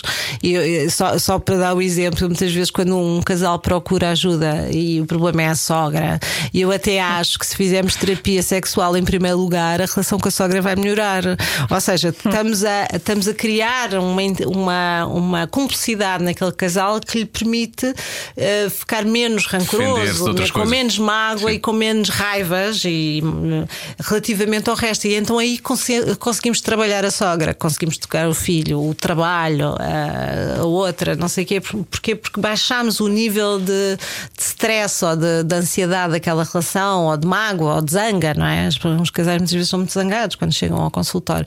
Mas, eh, e, e, portanto, eu, tô, uso a técnica da- de sugiro que eventualmente, porque, quer dizer, sugiro porque há razões para sugerir a fazer uma intervenção em terapia sexual, não é? Aqueles casais que dizem, não, estamos ótimos, não, mas eu quero que vocês façam isto porque vamos que é mais fácil depois. Não, eu, eu percebo que muitas vezes se eu criar ali um, uma, um balão de oxigênio através das técnicas da, da terapia sexual que cria muita intimidade e cumplicidade no início e é pouco exigente, é, é mesmo aqui um jogo quase inicial de reencontro, eu sei que também depois posso introduzir Ganham os temas que são mais difíceis áreas, é? e as pessoas estão mais capazes de ouvir o outro. Pois. Porque quando as pessoas estão muito mal umas com as outras, não, não ouvem nada, não é? E muitas vezes já um. E eu repito o que um está a dizer, o outro confirma e o outro reclama logo. Ah, mas eu já te disse isso 100 vezes. E tu não me ouves, agora estás a ouvir. É, mas, se calhar eu, eu digo de uma forma diferente. E é comunicar. Nós, nós Sem temos atacar. uma comunicação não, não verbal que é terrível, não é? Recolamos os olhos, não é? Sim, eu, sim, eu sim, tenho, sim. O meu filho dizia assim: mãe, porque é que abres os olhos tanto? Ele é- para ele era assustador, não é? Eu abria assim, com este meu sobrolho gigantesco, olhos grandes e aquilo parecia com o lobo mau, não é? Pronto, pronto, espero que não seja só. mas, mas, mas nós pomos a cara número 33, atacamos e, e o outro já não ouve. Quer dizer, eu digo coisas que o outro já não está a ouvir, já está a reagir, Sim, sim, porque já sim. ouvi- aquilo já foi tantas vezes e naquele dia até o conteúdo era interessante e era diferente e até era construtivo, mas o outro já não ouve, não é? E portanto, isto é quando isto já é aqui uma. Um crescendo, uma escalada de, de, de zanga, não é? De, de- de críticas, de, de- de coisas que são ditas de uma forma muito negativa. Sim, as pessoas defendem-se a atacar muitas vezes, não é? Quando chega a esse ponto e depois E já é mais difícil. Todas as relações são curáveis? Eh, eu, eu- eu acho que se calhar não, não se pode dizer todas, não é? Mas eu, eu tenho um princípio que é todo, se- no caso da minha daquilo que eu faço, não é? se as pessoas vão ao meu consultório é porque existe ainda uma possibilidade, mesmo que aquilo seja que eu diga assim, oh God, isto não é possível. não é possível. Porque situações em que a agressividade é tanta, ah, o julgamento é tanto, aquilo que se diz é horrível uns para os outros eh, críticas mas de, quase de- do nojo de, de- não só físico como das ações ou, ou seja é tudo tão mau que se diz relativamente ao outro que é muito difícil não é o terapeuta diz, mas o que é que eu vou fazer é com estes dois aqui? não é? Claro. eles, eles já, já ultrapassaram não sei quantas barreiras possíveis de uma relação portanto mas, mas por alguma razão estão aqui às vezes não são as melhores razões é porque a empresa é difícil dividir ou porque a casa porque não tem e portanto tem que se aguentar e não sei o quê. Mas, eh, mas ainda assim estão ali e portanto eu depois vejo-os em separado e tento perceber quer dizer, se eu vejo que um casal um deles definitivamente não quer absolutamente nada com o outro eu não vou fazer de conta que vou fazer uma terapia só para só para fazer de conta não é? eu nisso sou muito dura ou seja, as pessoas estão ali é, é para fazermos uma intervenção não é para brincarmos não é? e portanto se eu vejo que as pessoas não estão a colaborar na, na- na- a colaborar, ou seja não estão eh, empenhadas na terapia e que estão ali só para fazer de conta eu fiz tudo, não é? Agora posso-me separar, não é? Sim, sim, Ninguém me sim. pode acusar de que eu não fiz tudo. Ah, Eu também ponho-os logo com dono porque, porque é perceptível, não é? É muito irritante ver que. Pelo menos um dos elementos está completamente empenhado e o outro está ali a fazer de conta só para ganhar tempo de alguma coisa, não é? E portanto isso. E às vezes pode acontecer, não é? As pessoas tentarem esta, este golpe ou esta coisa terapêutica com um objetivo menos positivo, não é? Mas pronto, são, não são assim tantas as pessoas. Normalmente as pessoas, mesmo que estejam já prestes a matarem-se, se vão ali é porque ainda acham que existe uma réstia. réstia. E se eles acham, eu também acho. E é com isso que eu vou trabalhar. E é curioso que muitas vezes situações muito difíceis em que de alguma forma nunca houve entendimento na relação, quando, comece, quando eles começam a conseguir conversar e conseguir eh, dizer as coisas que sentem sem achar que sem ser facadas para o outro e, a, e a perceber que eles dizem isso porque se sentem de uma determinada forma, as coisas começam a se alterar de uma forma tão eh, avassaladora que de facto até às vezes eu fico espantada com tipo depois de assim, um casal completamente destrutivo um com o outro sentir que se apaixonou no final da terapia é uma coisa super gratificante, não é? É uma coisa tipo, "Oi, como é que isto, nem eu, como é que isto é possível? Nem no, meu, no cenário No mais, cenário, não sei mais quê. Mas, perfeito. pronto, mas é muito engraçado. Há casais super engraçados, há outros mais difíceis. Engraçados como pessoas, não é? Porque quem vai lá são pessoas como eu, como vocês, são as pessoas que vão ao consultório, Sim, não é são. perfeitamente normal, não é? É uma coisa, é, é de todos. Portanto, há, há pessoas que são muito interessantes e, e- e que, de alguma forma, eu queria uma grande empatia com aqueles casais. Gostava de ser amigo deles, eles também gostavam de convidar, porque não é possível, porque, enfim, o, tipo de relação fica ali, não é? Mas é aquelas que temos pena. E- e- mas eh, e, e há outras pessoas que são muito pronto, são muito difíceis e há muita patologia, não é? E muitas situações patológicas não é? E já aconteceu Vai ser o homem da relação arrastar a asa para a terapeuta? É assim, eh, Já deve ter acontecido. não, sei, não é bem arrastar, é perceber-se que, que, que acha graça à terapeuta, mas, eh, da terapeuta. Mas quer dizer, quando eu faço terapia de casal, eu tento ser um bocadinho mais neutra possível, não é? Só, Marta de eu pergunta Eu que eu ia. Repara bem, eu e tu, não é? A pergunta que eu ia fazer era: Olha, estavas a falar desses cenários todos, parece o, o Jerry Springer. Houve assim alguma situação que foi tipo o final do Notting Hill ou do Amor Acontece em que eles se abraçaram ali à frente aos beijos? Joana Azevedo, houve algum homem que se fez a ti? Vemos logo aqui quem é que é o homem quem é que é a mulher desta relação. Eu acho que está mais ou menos. Mas responda a dela que é mais interessante que a minha. Já tive situações em que houve demonstração, eh, que eu, ou seja, situações em que eu começo a perceber que a pessoa fica muito entusiasmada com ir à consulta e, e que já não vai, e que já fizemos o processo terapêutico, mas a pessoa não quer deixar de, de ir.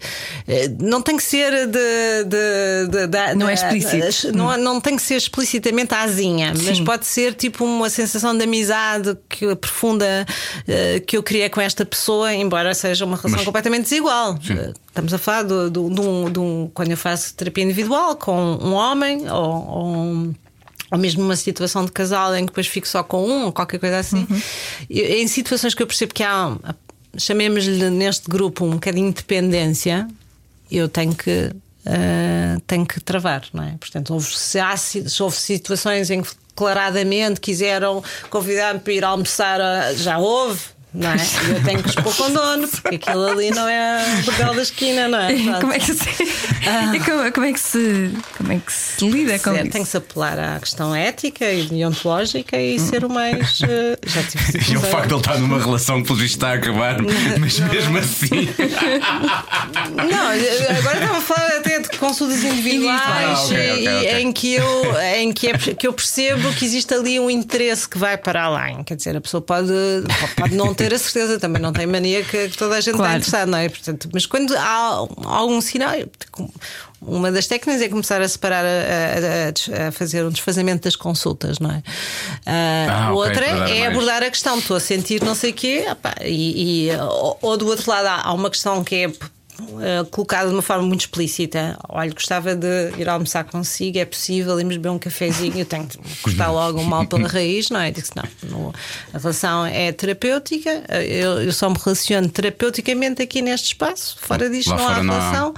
E portanto, ah, então, mas se eu acabar a, a consulta hoje, depois pode- podemos ir beber café. Já me aconteceu. Então eu hoje acabo a, a consulta, até foi, até foi com a mulher. E amanhã disse não.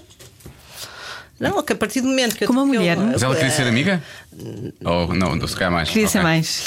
Eh, Ai, mas eh, não, acabou. Quer dizer, mesmo que, que seja uma consulta, não é? Pode acontecer que seja uma consulta. Uma coisa é, imagine-se, eh, eu não vou deixar de relacionar uma pessoa, imagine, alguém que foi ao consultório e de repente, num contexto qualquer profissional, de outras vertentes profissionais minhas, se encontra aquela pessoa, eu estou perfeitamente adequada ou não digo agora não falo com esta pessoa, porque Claro. só falo no contexto terapêutico, não é isso, não é? E há muita gente que eu encontro fora do contexto terapêutico, ocasionalmente, em situações Sim, sociais. o mundo não é só. pequeno, não é? Portanto, é é pequeno.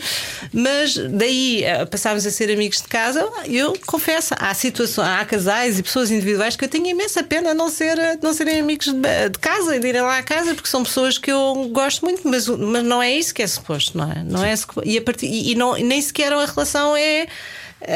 Se- ou seja, se, se eu ouço tudo do outro, não é? E o outro não ouve nada de mim, isto não há justiça. Numa relação temos de dar e receber, não é? Pois é, Se bem que há muitas relações de amizade que há um sempre a levar com e o outro Sim. não dá nada de si, não é?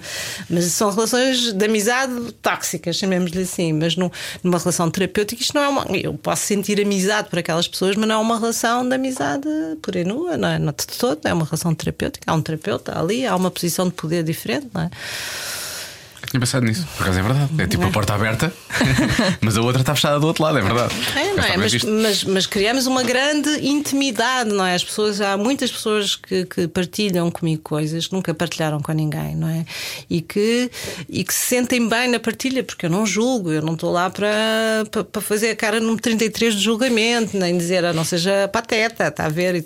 Não, não, a pessoa tem que ser muito empática e eu acho que tem essa característica de conseguir ser bastante empática prática, mesmo em situações em que há coisas que eventualmente me podem chocar um bocado, ser, uh, sentir uh, coisas normalmente que têm a ver com violência, e, okay. e, nomeadamente violência contra a mulher, em que eu vejo que na história acontece isso, eu fico um bocadinho mais, não, não direi menos neutra, mas mais. Sim pé atrás. Verdade, e... Há situações que me incomodam e, e, e, e, já houve situações em que, de facto, eh, de violência contra miúdos que, que eu tenho que reenviar os casos. Eu não sinto que fico muito zangada, não é? Tipo, hum. apetece-me ir lá e dar uma sova no tipo que fez aquilo. Deixar de ser imparcial, não é? E, deixar de ser imparcial e quase ser, eh, ser tipo, física. Física. Vigilante, vigilante. E, não posso, não é? Portanto, tenho que. E, sei que isso não, não serve para nada, quer dizer, não, não é assim que as coisas se fazem, portanto tenho muitas vezes reenvio para outros colegas situações que para mim possam ser uh, muito incomodativas né, nesse sentido e que eu acho que fico muito ativa. E mesmo assim, mas quer dizer, não, não, não há muitas situações que me incomodam, que eu fico ativa, mas consigo perfeitamente continuar. Mas porque infelizmente há muitas histórias de, das mulheres que são profundamente chocantes, não é? As histórias de vida. Eu ia, eu, ia, eu ia por aí, porque há pouco já falámos da inversão, mas estamos a falar de alguém que decide ir ao, ao consultório, portanto quer melhorar a sua vida e a vida a dois, provavelmente. Sim. Mas o que é certo é que vivemos um, uma época negra em termos de violência contra, contra as mulheres. Este ano então está a ser particularmente difícil. Há uma série de movimentos que estão a surgir. Um dos nossos antigos convidados e que há de voltar para falar desse movimento que é movimento não é normal, porque realmente não é normal, é o Diogo Faro. Uh, ele tem estado a pediu às pessoas para começarem a partilhar histórias de coisas que lhes aconteceram. Ele tem, partilha diretamente no Instagram dele as histórias, as mensagens que sim, as pessoas lhe enviam. E as histórias são chocantes. Um, ao, ao, ponto de pessoas que foram abusadas por chefes, pessoas que às vezes foram abusadas num ato de violência pelo marido ou pelo companheiro e depois ele decidiu violá-la em cima daquilo, que é uma coisa que me faz uma confusão uh, extrema. Essas pessoas surgem muitas vezes no consultório, surgem acompanhadas pela pessoa, pelos agressores, surgem sozinhas? Como é que Surgem acompanhadas, surgem sozinhas. Surgem sozinhas e depois vem o parceiro, surgem, surgem com o parceiro, surgem. É, mas uh, histórias de violência e de prática, eu, como, como eu disse, há coisas que são aquelas que a gente considera que é violação, mesmo com o nome todo, não é? O abuso. Uh, e há outras que eu considero igualmente uma violação e um abuso que são dentro do registro Portanto, essa estava a falar que não é no contexto de uma relação, mas muitas vezes nos casamentos e nas relações ditas oficiais, as pessoas a viverem umas, eh, a viverem eh, na mesma casa ou não, em relações de namoro, não é? Acontecem situações absolutamente inacreditáveis. E as pessoas descrevem situações que são, são mesmo. Pronto, faz-me faz saltar de facto o meu vigilante cá em mim, não é? E com a vontade de, de, de de tipo de pôr-me ao lado destas mulheres para, defender, para, elas conseguirem se defender eh, contra esses parceiros que, que, que têm essas atitudes e, e mais dar-lhes competências para elas conseguirem sair da situação, não aturarem mais. Mas às vezes não é fácil. Muitas vezes elas estão dependentes muito, achar que é amor, não é? Eu, ah, eu querem Uh, eu já contei esta história várias vezes, mas é a história da asinha de frango, que é uma mulher que me procura numa situação em que vem imensa dificuldade à consulta, eu não tinha capacidade para pagar a consulta e depois não pagou, porque não. não, não pronto, não, e, e ela conta que, que conta-me a história da vida dela, assim, muito rapidamente, mas ah, basicamente o parceiro que ela tinha escolhido uh, pela, sei lá, pela primeira vez, ou no fim da vida, no fim não, sei lá, ela teria 40 e muitos, portanto era um namorado tardio, chamemos assim, eh, que ela achou que gostava muito dela, mas primeiro ele começou por dizer que, que ela tinha que pôr a mãe no lar, que ela só vivia com a mãe, depois a mãe foi para o lar, depois, claro, a mãe morreu no lar, depois tinha que vender a única coisa que ela tinha na, na história da, da, da vida dela, que era aquela. aquele aquele quadradinho terra que era a única coisa, já tinha perdido tudo, o emprego, tudo, tudo, tudo, tudo. tudo. E como ela não quis, que era a única coisa que ela tinha dela mesmo, depois de uma vida em que tinha perdido muitas coisas, não é?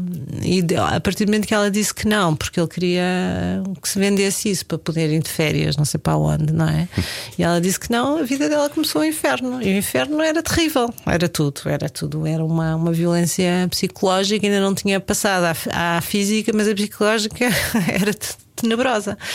E, e portanto ela vem pedir ajuda, mas queria ajuda, mas não queria ajuda, queria, queria dizer a alguém qualquer coisa, não é? E depois eu perguntava-lhe a certa altura, mas porque é que ela se mantinha naquela relação, porque ela tinha lá o tal quadradinho que podia ir para essa casa, e, e ela disse que porque ele me ama.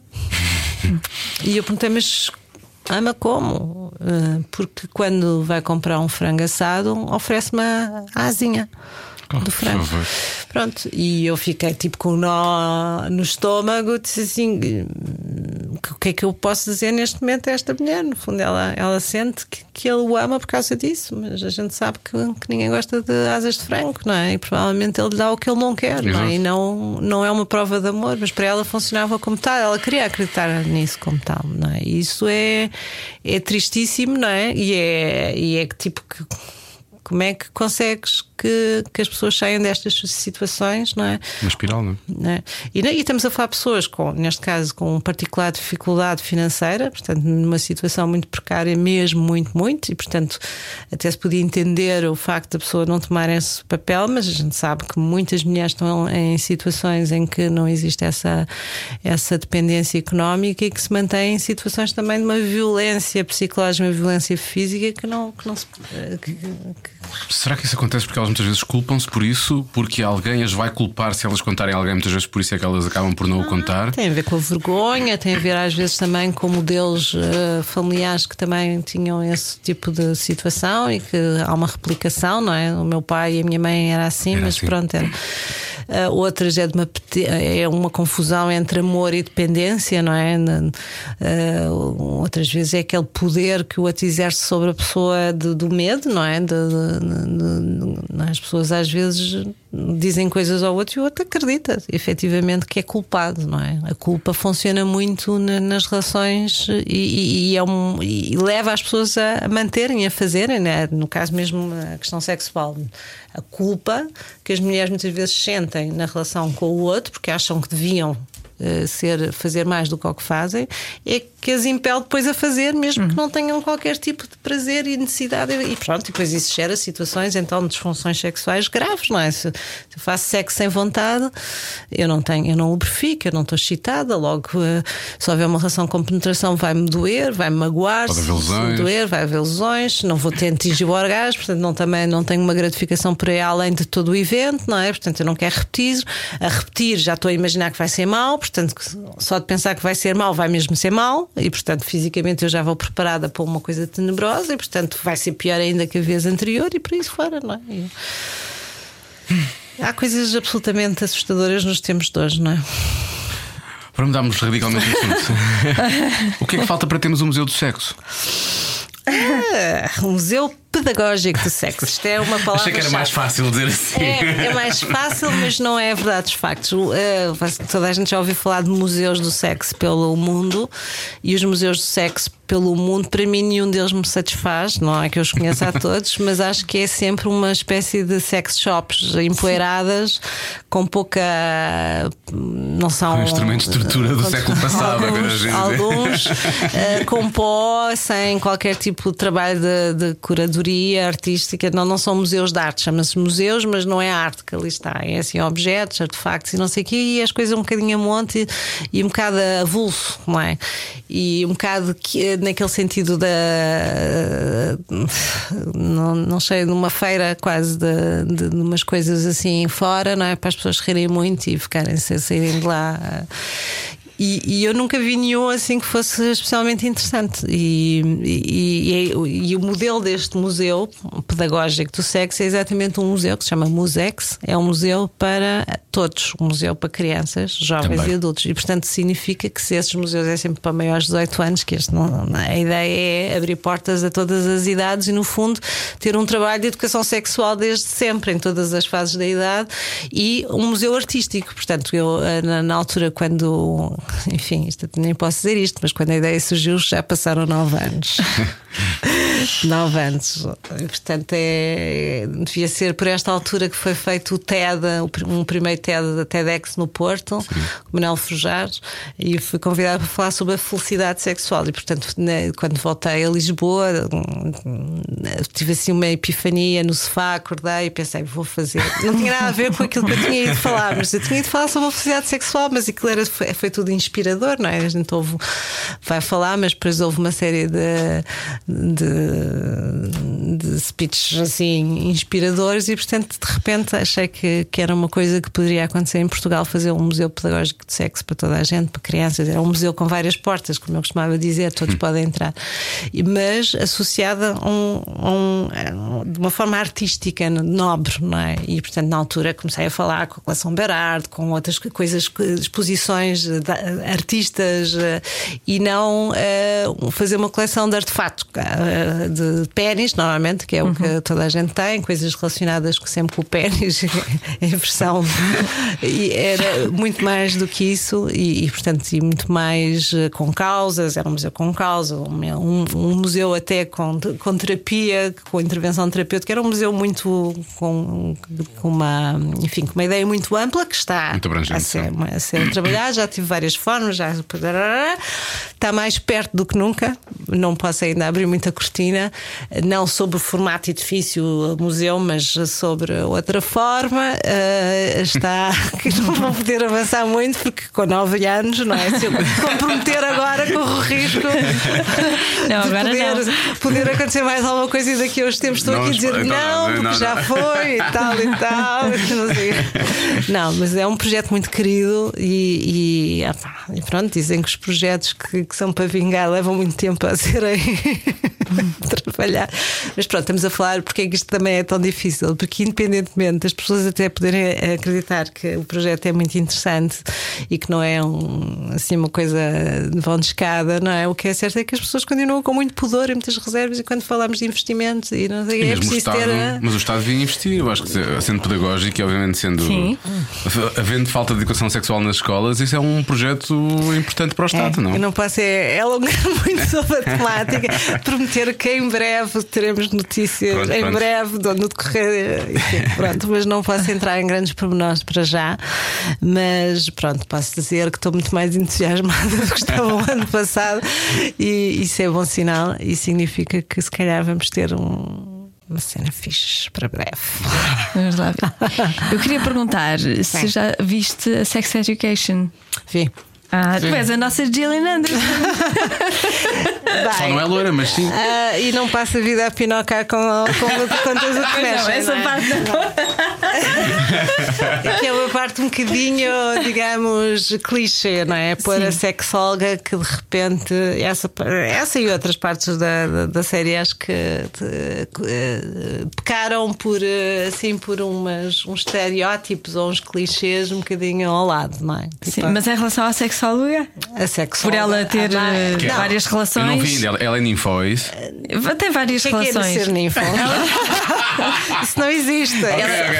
Tem dificuldades em ter uma relação, não é? Então tem, tem, Tem várias várias. de curta É aquela ideia de que a mãe está sempre eh, pronto, eh, a mãe dele e ele assume o papel que, que supostamente quase a mãe Sim. eh, o papel mais eh, como é que é? Mais formal de um terapeuta eh, filho de uma sexóloga que faz eh, enfim intervenções a- aos seus pares não é? Na escola. na, na- na casa de banho da- da- da- fechada do não sei o quê. Eu, eu achei interessante. Acho que há coisas que são muito tipicamente americanas e que não, não têm nada a ver com a realidade portuguesa não é?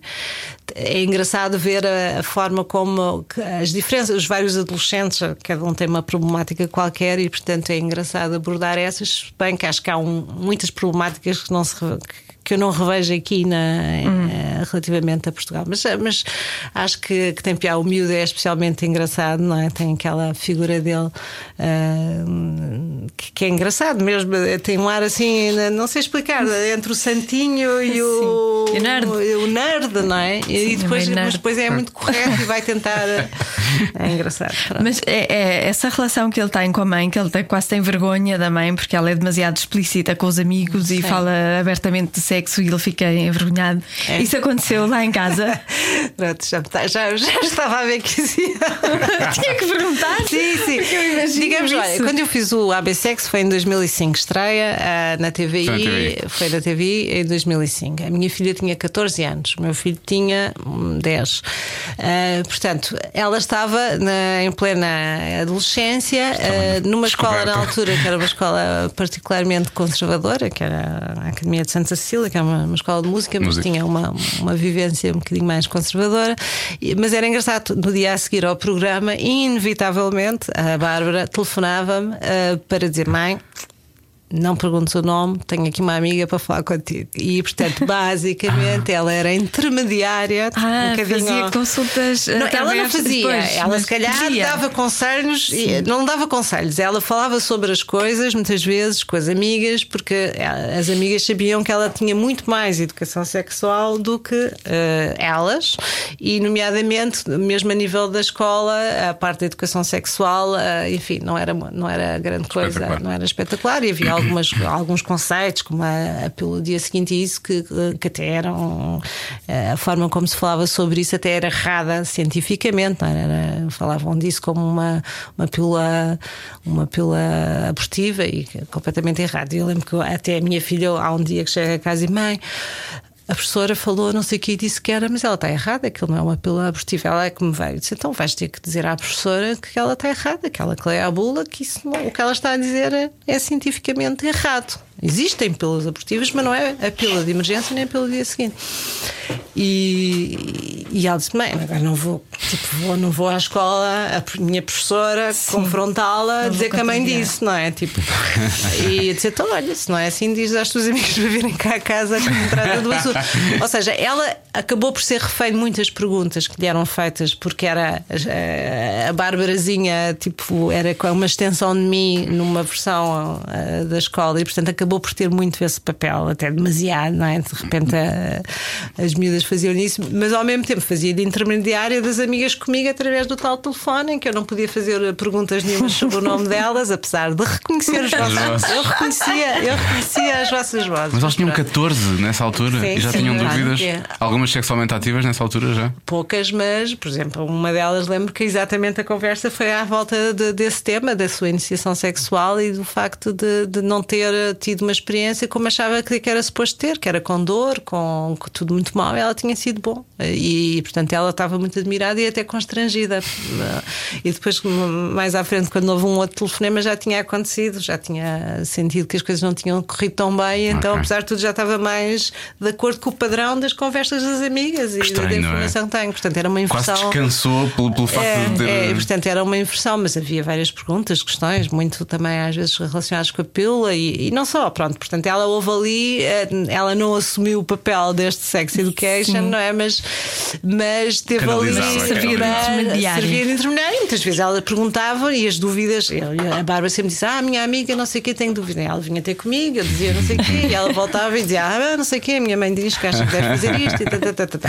Portanto, sempre houve este atrás e leva. O João menos, eh, mas lembro que lembro uma história super engraçada. Eu tinha preservativos lá em casa e, e- e ele e uns amiguinhos, eu não sei que idade tinham, 10, 12, menos, não sei, estavam a brincar, não é? E eu a certa altura. Normalmente tem enchê-los não é? com água. Ah, enche- Não, estavam a experimentar. Ah, estavam a experimentar. Claro, os, os preservativos é tramado. Só, só existe tamanho adulto, não existe infantil, portanto eles têm o primeiro confronto com os seus tamanhos, não é? Enfiar o seu pequeno pênis dentro de um, preservativo de adulto é, é uma primeira experiência traumática. E, e Traumática, basicamente, sim, imagino. eu depois perguntamos: o que é que se pá? Ah, estávamos a experimentar, disse ele, atrapalhado, o, meu filho, mas, mas eh, lá, lá disse. E, e os outros, assim, tipo, com ar de quem tinham estado a fazer uma coisa má, não é? E eu pensei: bem, é melhor é eu telefonar às mães destes dois a dizer que, que eles estiveram a brincar com preservativos e a experimentar preservativos, senão eles chegam a casa, não vão dizer aos pais e, e por alguma razão nunca mais há connection com eles. E, e porque eles vão dizer qualquer coisa. E eu achei piada, tanto uma mãe como a outra disse: Ok, ainda bem que já há coisa, porque assim já não tenho que. Não temos de ter essa conversa. Não temos de ter essa conversa. E eu pensei: bem, já não sei que idade, confesso, não sei se era menos de 10 anos. Eu pensei.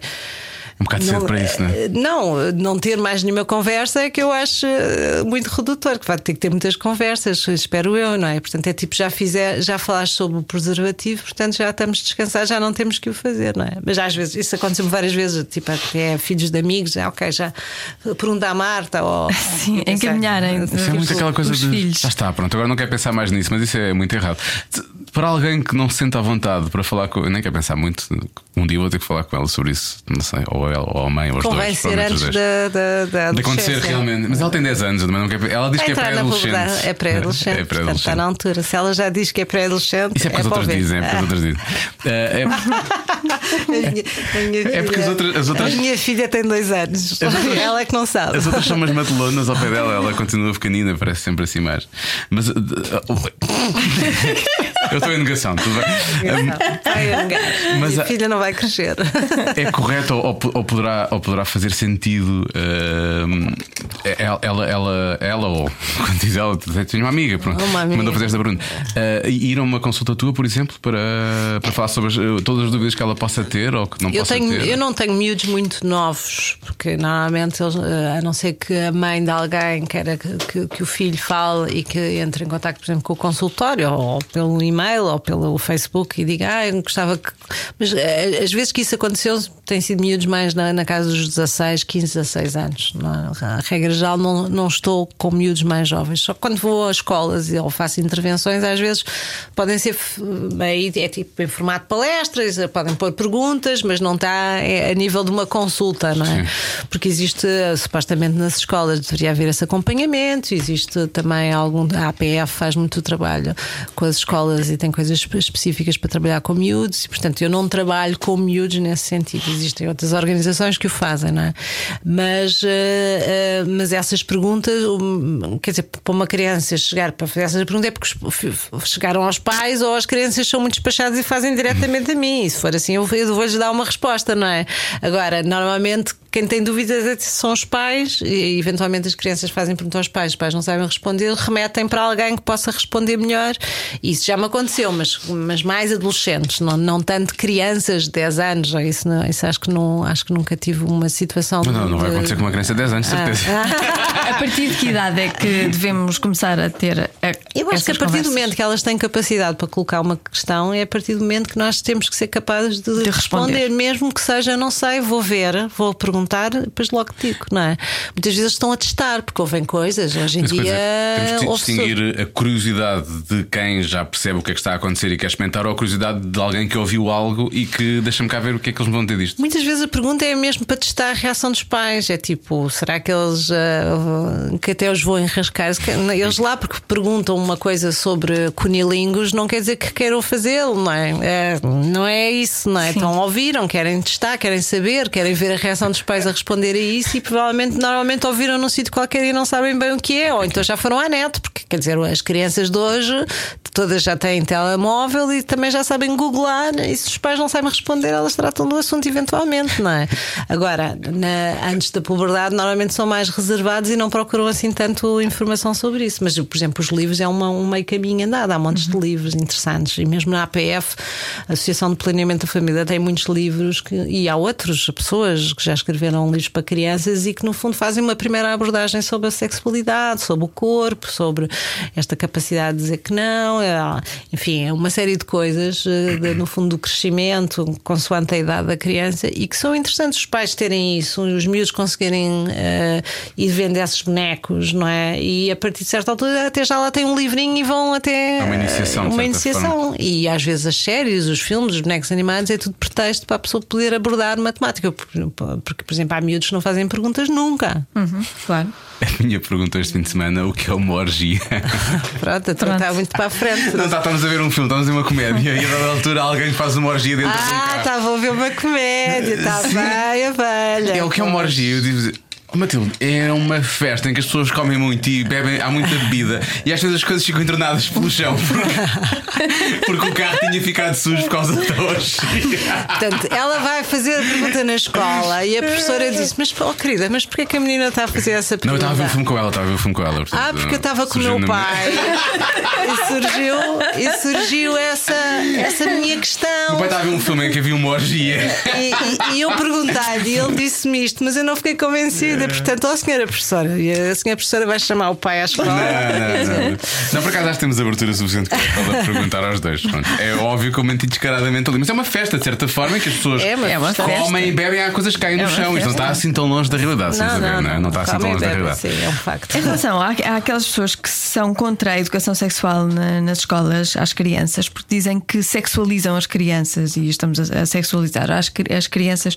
Qual é a resposta a dar? Não estão a sexualizar. A, a- a- a maior parte das crianças que não têm informação nenhuma tem muito mais curiosidade e se calhar inicia sexualmente até mais precocemente porque Falta tem conhecimento falta de conhecimento, curiosidade e, e menos responsabilidade naquilo que é a iniciação sexual. Porque é assim, o sexo é muito interessante, mas de facto tem que ser responsável. Qualquer eh, o preservativo é o melhor amigo do rapaz e da rapariga, do homem e da mulher. Seja, eh, de facto, temos que nos iniciar sempre com essa preocupação, mas também ter noção do que é que é a sexualidade e não levarmos, eh, não paparmos qualquer coisa, no sentido de, de- de que há coisas que não são para nós, há coisas que temos que saber dizer que não, há coisas que não temos que levar com, não é? E portanto, para isso, saber sobre as coisas, falar sobre as coisas de uma forma descontraída, direta, sem tabus, sem reservas, cientificamente correto, falar sobre educação sexual é uma coisa fundamental para fazer com que os nossos filhos sejam responsáveis na sua iniciação sexual e que não tenham medos e reservas e, e- elefantes negros nas suas cabeças que os fazem muitas vezes tomar decisões terríveis em vez de tomar as melhores decisões. Portanto, ah, todos os estudos indicam que quem teve educação sexual iniciou-se até mais tardiamente, iniciou-se com muito mais maturidade e com muito mais sucesso. Portanto, se, nós, se isso é verdade e se os estudos dizem isso, então não, não vale a pena estar a dizer que não, que vamos sexualizar as nossas cri- crianças. É a televisão e a internet e, os- e as cenas que, que muitas vezes ah, os miúdos não têm ainda a coisa, já, já estão a perguntar quando é que tem. "Ah, Teu, teu namorado da escola, não é? Tenho 4 anos, já estão a perguntar pelo é namorado. aos mas cinco, toda a gente faz isso, sim, isso é ridículo, é E ridículo. portanto, depois queixam-se, e depois a partir do período a menina tem a sua primeira menarca e é o contrário, não é? É, é ver lá se não engravidas e é de repente um comportamento relativamente às raparigas que não é para os rapazes. E continuamos a dizer para os rapazes, então que façam, desde que não engravides ninguém, Sim, não porque o problema, o problema não é deles, É é delas, é? as delas, não é? Porque claro. é, portanto, e estamos, é? estamos em 2019 e isto ainda é uma é conversa que se ouve, não é? E há coisas que remetem para esta, esta discrepância, não é? Temos programas de televisão completamente fora que, que vêm de alguma forma até vincular este género de, de- de- papéis que estão completamente obsoletos e não fazem sentido, não é? Bom, vou- temos uma proposta. Uma Para te proposta, fazer, sim. uma proposta. Eu sei que tu não gostas muito de falar sobre ti. Eu li, Já não leste é. isso alguns? Já li, já li, já li. Já, já. E nós realmente não fizemos muitas perguntas Não, sobre ti. não, entrevistados. foi aquela do Sex Education, só sim, foi sim, Não, não, e a mas do com, com o Sim, do filho, exato. houve aí logo essa. Sim, eu, até eu é que contei coisas jamais vocês não estavam a Bom, agora é que nós temos um jogo Ih, pá, posso- chamado Não Tens Nada a Ver com Isso. Não tens nada a ver com Portanto, isso. podes dizer e perdes, Ah, ok? Perco o quê? Não também não ganhas nada, portanto também não perdes nada. Bom, ouvi dizer que havia aí uma coisa assim de, dos cruzados e não sei o quê. É um que já não há. Queres levar o escudo? Podes levar o escudo. Não tem a ver com este programa.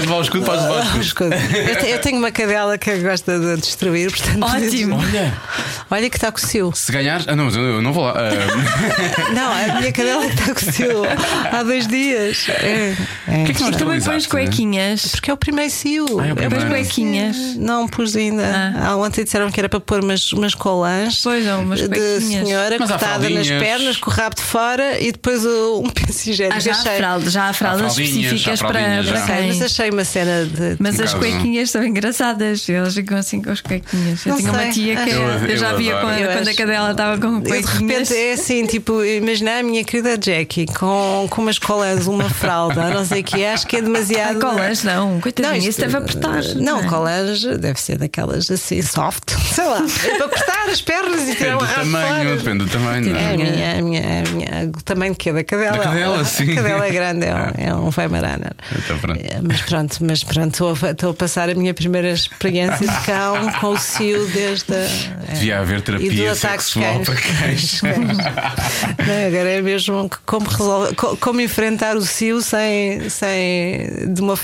sem que ela que seja, como é que se diz, eh, tomada Ah, pois, tem de ter cuidado. à má fila que com cuidado. sim. De assalto, sim, De sim. assalto. Eu, a minha foi esterilizada antes do primeiro. Mas depende do tamanho dos cães. Sim, sim, eh, sim. A minha era pequenina. E, e foi na altura certa. Foi na altura é, certa. é, é, no caso da minha será depois do primeiro cio, portanto Oh. eu tenho que viver o primeiro Pois, cio. Pobre cadela nunca vai saber o que é um sil, aquela coitada. Bom, isto é muito Então. simples. São quatro perguntas.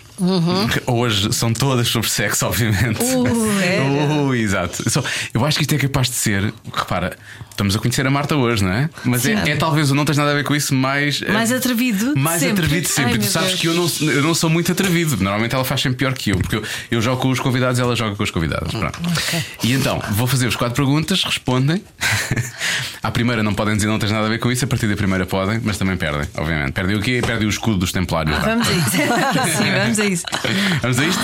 Para viagem às Caraíbas, vá. Isso é que era. Isso é que era. Não tens nada a ver com isso.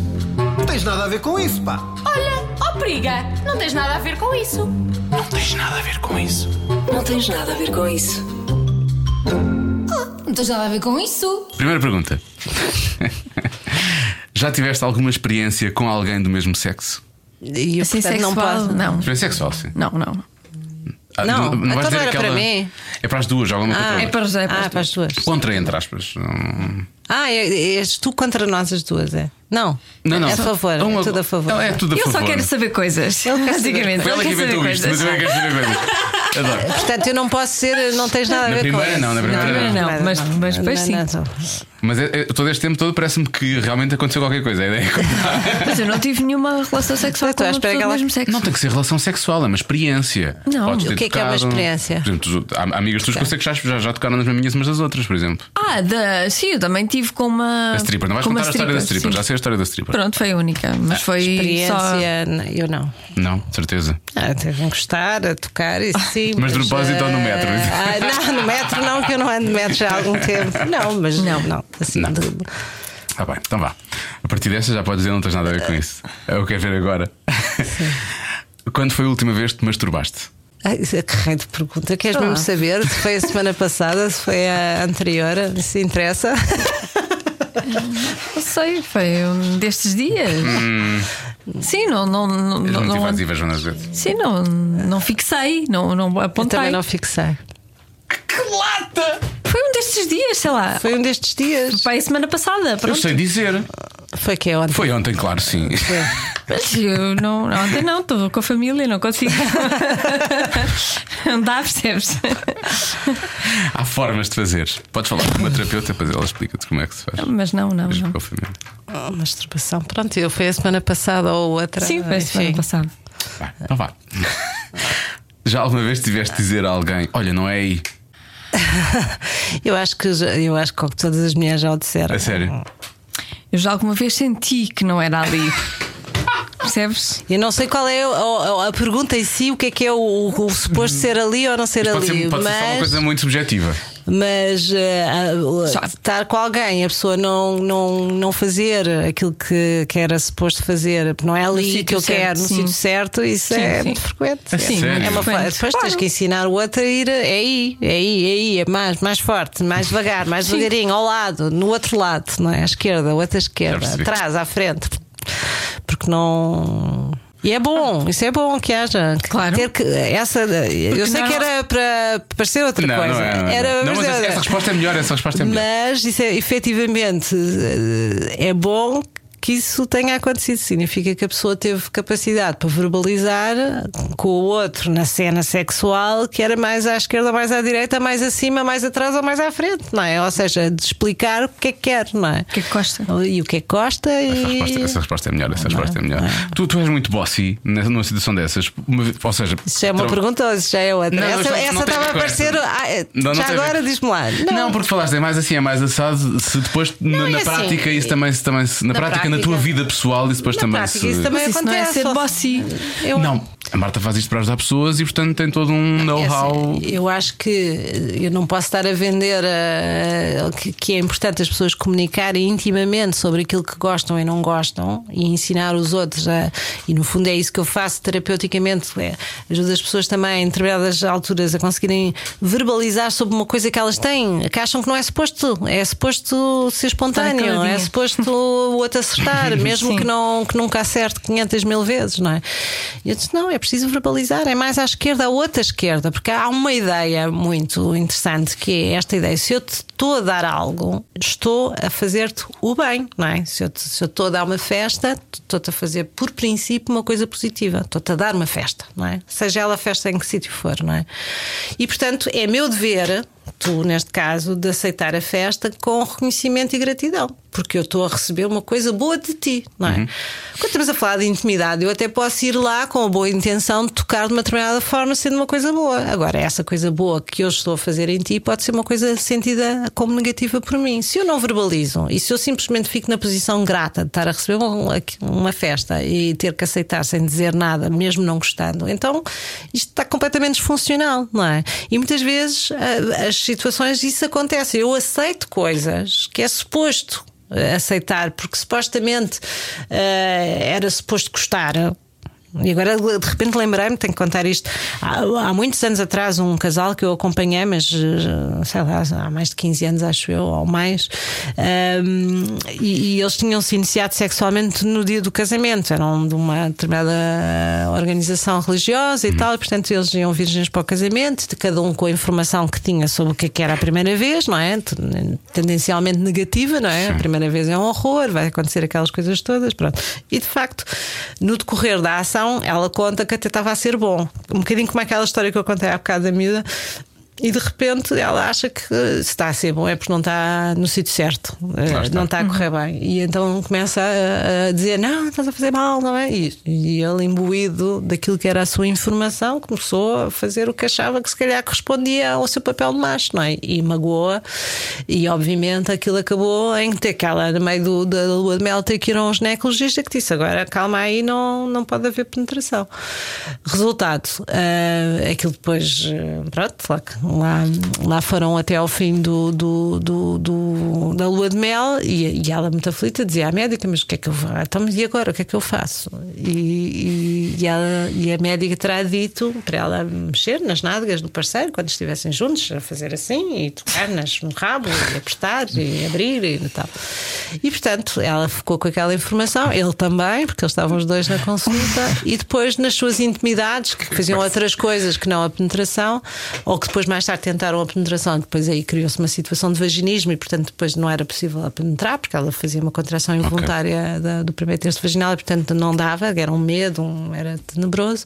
Mas eh, sempre que estavam juntos, envolvidos, ela fazia aquele movimento. E foi muito engraçado que durante a terapia, quando eles começaram, a certa altura, no início, eu peço para eles não verbalizar uns com os outros, ou seja, fazer o melhor que sabem eh, quando estão a tocar no corpo um do outro, mas uh, o outro não pode pedir, só se pode defender daquilo que é mau, só pode dizer não quer quer, eh, faz de outra maneira, mas não pode pedir, faz mais à esquerda ou mais à direita. Portanto, a ideia é que cada um toque no outro da forma que acha que é a melhor forma de tocar, ainda que possa não ser a melhor, não é? Mas depois, para isso só ser verbalizado na minha presença ao, okay. ao fim de uma fase. Pronto.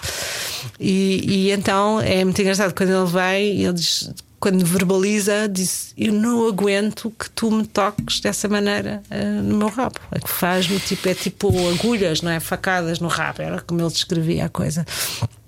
E ela, eu, eu sempre pensei que tu gostavas. E, e, ele responde: Pois, eu pensei, e, eu não, mas porquê é que não disseste nada? Sempre não disse nada porque era suposto eu gostar. Porque a, a, médica, tinha, a dito, tinha dito que era suposto ele gostar daquilo. Portanto, ele aguentava aquilo estoicamente, aquelas coisas que lhe faziam imensa confusão. Porque clinicamente, supostamente, clinicamente, era supostamente que... tinha sido uma indicação em que era para gostar. E portanto, ela ficou tipo: Mas porquê é que não me disseste? Ele sempre que era suposto. Portanto, aquilo era a comunicação do pior que há. Ou seja, e para além disto, ainda certificado por alguém tinha dito que era suposto ser assim. Portanto, a tal voz interior, ele Sim. nunca a pôs cá para fora dizer não, isto para mim não é bom, independentemente daquela pessoa ter dito ou não que aquilo não é bom, não é bom para mim, não vou fazer, não é? E, e foi muito curioso, a partir do momento que eles começaram a conseguir verbalizar as coisas, passou a ser muito interessante a intimidade deles. E regra geral é sempre assim, a partir do momento que começam a conseguir se fazer, pode não ser por palavras, eu posso pegar na mão do outro e dizer que é assim mais leve, mais forte, mais, mais rápido, mais à esquerda, mais à direita. Mas é muito importante a palavra porque é a clareza total, não é? Se eu disser faz assim, e isso não é um problema. Houve uma altura que as pessoas pensavam que eu verbalizar, orientar, que era tipo bossy, não é? Que era tipo estás a dar ordens ou, ou estás-me a dizer que eu não sei fazer bem. Cada encontro de duas pessoas tem que, tem que se encaixar. Eu posso ter tido uma experiência super uh, 100% com alguém e depois na relação a seguir até gostar mais daquela outra pessoa que veio a seguir, porque a anterior foi à vida por alguma razão, não é? Uhum. E o encaixe ser, ser necessário verbalizar mais, seja porque eu estou inquieta, porque estou muito apaixonado, porque estou pouco apaixonado, porque os corpos são diferentes, porque tem mais barriga, mais corpo, mais pubis, menos corpo, porque por tanta coisa, não é? E é preciso verbalizar para ir ao encontro dessa satisfação sexual. E, e, portanto, verbalizar isso é uma coisa positiva, uma coisa boa. E, portanto, uh, recomendo. Eu não disse bossy com uma conotação negativa. Ah, Atenção, não, quem diria, quem diria? bossy, bossy não é nada. Por acaso, como... Mas bossy tem, mas foi porque me expressei mal. Lá é está. porque querias dizer bossyzinho, era? Não, não era bossyzinho, era tipo. Uh, é... Falta-me aqui o termo correto. É mandona. Não, não, não é nesse sentido, é no sentido de, de, de, de, vá, de terapeuta, mas onde, onde a coisa está a acontecer, onde a ação está a acontecer. Ou seja, te, usares isso levar também. O trabalho não... para, sim, para a cama. o trabalho para a cama, na verdade. Dizer, sim, não é bem sim, trabalho, ou seja, se, se o conhecimento que tu ver, tens. Mal seria se eu tivesse uma situação em que não me tivesse a dar prazer nenhum e eu caladinha a aguentar-me à bronca e a achar que aquilo é natural e que talvez amanhã ou depois vai ser melhor. Não, quer dizer, até posso não ser logo muito expressiva, eventualmente, mas quer dizer, a curto prazo a coisa tem que ser eh, verbalizada, senão vai ficar sempre assim, não é? É como a história dos orgasmos, aquelas mulheres que, que, que, que fazem orgasmos, como é que, é? como é que se diz? Orgasmos falsos, não é? Uhum. Uh, fingem, fingem, orgasmos, fingem, os orgasmos. Fingem os orgasmos. Não tem qualquer uh, interesse para nada. Que é para manter uma, o macho feliz. É, eu acho que é isso. Sim, mas qual é o interesse? Ainda por cima uh, significa que o macho nunca vai fazer melhor do que, do que aquilo, ou seja, pouco, não é? Porque se ela não teve, é por alguma razão também, muitas vezes, de incompetência e habilidade do parceiro, não é? Porque é preciso habilidade, não é só um pênis, não é tudo no sexo, antes pelo contrário, o pênis é só um apêndice, porque uh, infelizmente continuamos aí virados para essa ideia de que o sexo é, é a penetração e não é, é muito mais. É isso que eu digo um há, 39, menu. há 39 anos que eu digo é isso. É um menu de degustação, há muitos pratos, muitos pratos. É preciso saber saboreá-los. Quando, quando é só ali aquele último, aquilo começa arroz com feijão, não dá. Não dá. Aliás, porque o clitóris feminino é um, é um elemento extraordinário do corpo feminino, não é? Tem muito mais terminações nervosas do que um pênis, tem o dobro. Há uma música agora qual é? Sobre ah, o clitóris. Qual é a música sobre que o clitóris? É com, é com Ana Osiris. É. Que é Sabia que o clitóris, o único. Como é que é? Ah, órgão sexual que tem como dá única prazer- função dá dá prazer prazer a à uma mulher. prazer a uma mulher. Sim, Exatamente. sim, sim, sim, É sim. essa música. É, sim, pronto. Este- não, não é uma música, isto é, é, é a descrição do clitóris. Pois, mas ela, Ah, ela, transformou usa a isso- descrição em música. Sim, ah, faz ela bem, faz transformou bem. isso numa música que é muito Que gira, é por acaso. a letra é só isso, basicamente. É, a letra é só isso. Sabia que o clitóris é um órgão cuja única função é dar prazer a uma mulher. E é sempre isto. Ah, é? Sempre igual. É fantástico. Tenho que, tenho que pôr isso como base lá no meu, no meu consultório tocar. de vez em quando. Exatamente. Catarina, Eu, eu, uso, Osiris. eu, eu uso muito esta expressão, estou sempre a repetir o clitóris, o clitóris, o clitóris, porque de facto é fundamental e ainda há aquela ideia que as mulheres às vezes a queixarem-se que não têm orgasmo e depois eu pergunto, mas masturbar tem? Tenho, mas na cabeça delas não tem orgasmo, o que é, est- é- é estranho, não é? Ou seja, eu acho que não tenho orgasmo porque não tenho no sítio certo, porque o sítio certo na minha cabeça ainda é através vagina. da, do pênis vagina e portanto se não acontece aí tudo o resto é desclassificado. Só é? pode masturbar-se ao mesmo tempo que está Claro, sim, Não é? sim. Não, mas a questão é que é, é quase como se fosse segunda. O Freud foi chato nisto, não é? Criou aqui uma ideia de que as mulheres, havia mulheres de primeira e de segunda, à conta do, do facto de terem prazer no clitóris ou vaginalmente, e que deu cabo aqui da, de muitos anos de educação sexual para o lado feminino e da ideia de que de facto as mulheres têm prazer de uma. de uma eh, o clitóris faz parte da estimulação, não é uma coisa à parte, nem uma necessidade das, das coitadinhas, nem não sei o quê, não é? Porque a vagina, em termos práticos, tem muito menos interesse do que um clitóris, que é o único órgão que tem como Prazer função a dar prazer. Portanto, há que usá-lo, há que usá-lo. Essa música é um delicadamente. sucesso. Essa É, música é um sucesso, um sucesso. Ih, Está-se mesmo a ver que é essa. não, não é assim tão grave, acho. eu. Já pensaste noutras pessoas para chegar ao orgasmo? Que não aquela com quem se está, obviamente.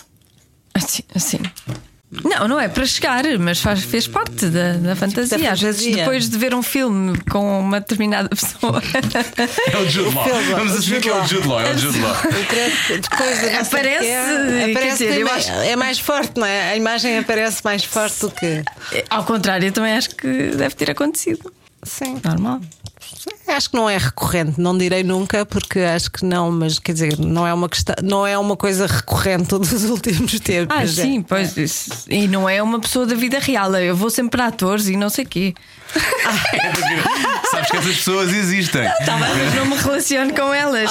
Nunca me aparece uma pessoa da vida real. Pois, eh, mas isso acontece com muita frequência. As Pois. pessoas pensarem com as pessoas, não é? Sim. Com o, colega de trabalho, com o boss, com, Ah, isso é com- super estranho. Com o é chefe. Ter fantasias sexuais então. E às vezes, quando não é no, durante o ato, aparecem durante os sonhos, não é? Com uns, uns soberbos orgasmos noturnos e tal. Isso pode acontecer, não é? E principalmente quando a pessoa, em termos sexuais, não está a ter uma vida assim sexual tão gratificante, pode acontecer, não é? Esse tipo de. Não, não, quer dizer, às vezes, por nome das fantasias, se é mal fantasiar, não. O imaginário, nós- o nosso cérebro não tem limites, não é? Os, nossos, os limites das nossas fantasias, não é? Pensamentos eh, fantasiosos sexuais têm a ver com os nossos valores. nossos, não é? Sim. Os nossos valores, nós, não, eu não posso pensar isto, eu não posso pensar O cérebro pode ser mais erógeno que uh, o clitóris, que é o único órgão que, o cérebro é o principal órgão sexual, não é? O clitóris é o mais importante da mulher. A pele é o maior de todos, não é? E portanto é a conjugação disto tudo que faz com que seja eh, a experiência, não é? Eh, Sexual, de intimidade, seja extraordinária, não é? Mas é, há muita coisa que temos que ainda aprender sobre a sexualidade feminina e o prazer feminino. E portanto, daqui a uns tempos, brevemente. No Museu terá- do Sexo. É, Museu. Pedagógico. Museu Pedagógico do Sexo. No Musex. tem um P. As pessoas acham que o pedagógico é menor, não é menor. Nós, eu tento estar sempre a fazer, aliás, metade da- daquilo que eu digo, estou sempre a fazer aqui uma espécie de pedagogia para É quem nos vai ouvir, não é? Porque, Há muitas pessoas que vão aprender coisas neste podcast, eu espero. Pois, espero que sim, espero que sim. E se precisarem dar uma coisinha, já sabem, não é? É só contactar. aprender. Eu não sei como é que é, qual é a resposta. Não sei Não se vou tens responder, nada- não tens a não ver tens com nada nada com isso. Isso é muito bom. Portaram-se muito bem. Ah, sério? Tá, pronto. As perguntas é que foram fraguinhas. não é? Não, não, correu tudo bem. Se me tivesse perguntado o que é que gostas mais de comer, vá lá. Ah, Estou a brincar. Não, de comer. Eu hoje só podia, só podia, só podia ser sobre sexo, não é? Eu já podia ser sobre sexo. Sim, este tinha que ser obrigatoriamente sexual. É, não sei porquê, mas. Queres, queres fazer a última pergunta? Tens coragem ou passamos por cima disso? Queres fazer? Posso fazer? Ainda havia mais uma, não era Ah, só não, mas já uma não- pergunta- é uma parte, é uma parte. Nós temos para os nossos convidados nos últimos tempos. Andamos a fazer isto há uns meses. E alguém vos Não, rebenta, rebenta com os pneus do carro? Ah, sim, Não, não, Não, não, não, não, não, não. Normalmente as pessoas têm respondido. Sim. Mas como tu és mais reservada, por isso é que eu estou. Ai, adoro quando são reservados, mas é verdade, sou tímida e reservada. Se tivesses de dar um, um adjetivo ao teu órgão sexual, qual seria?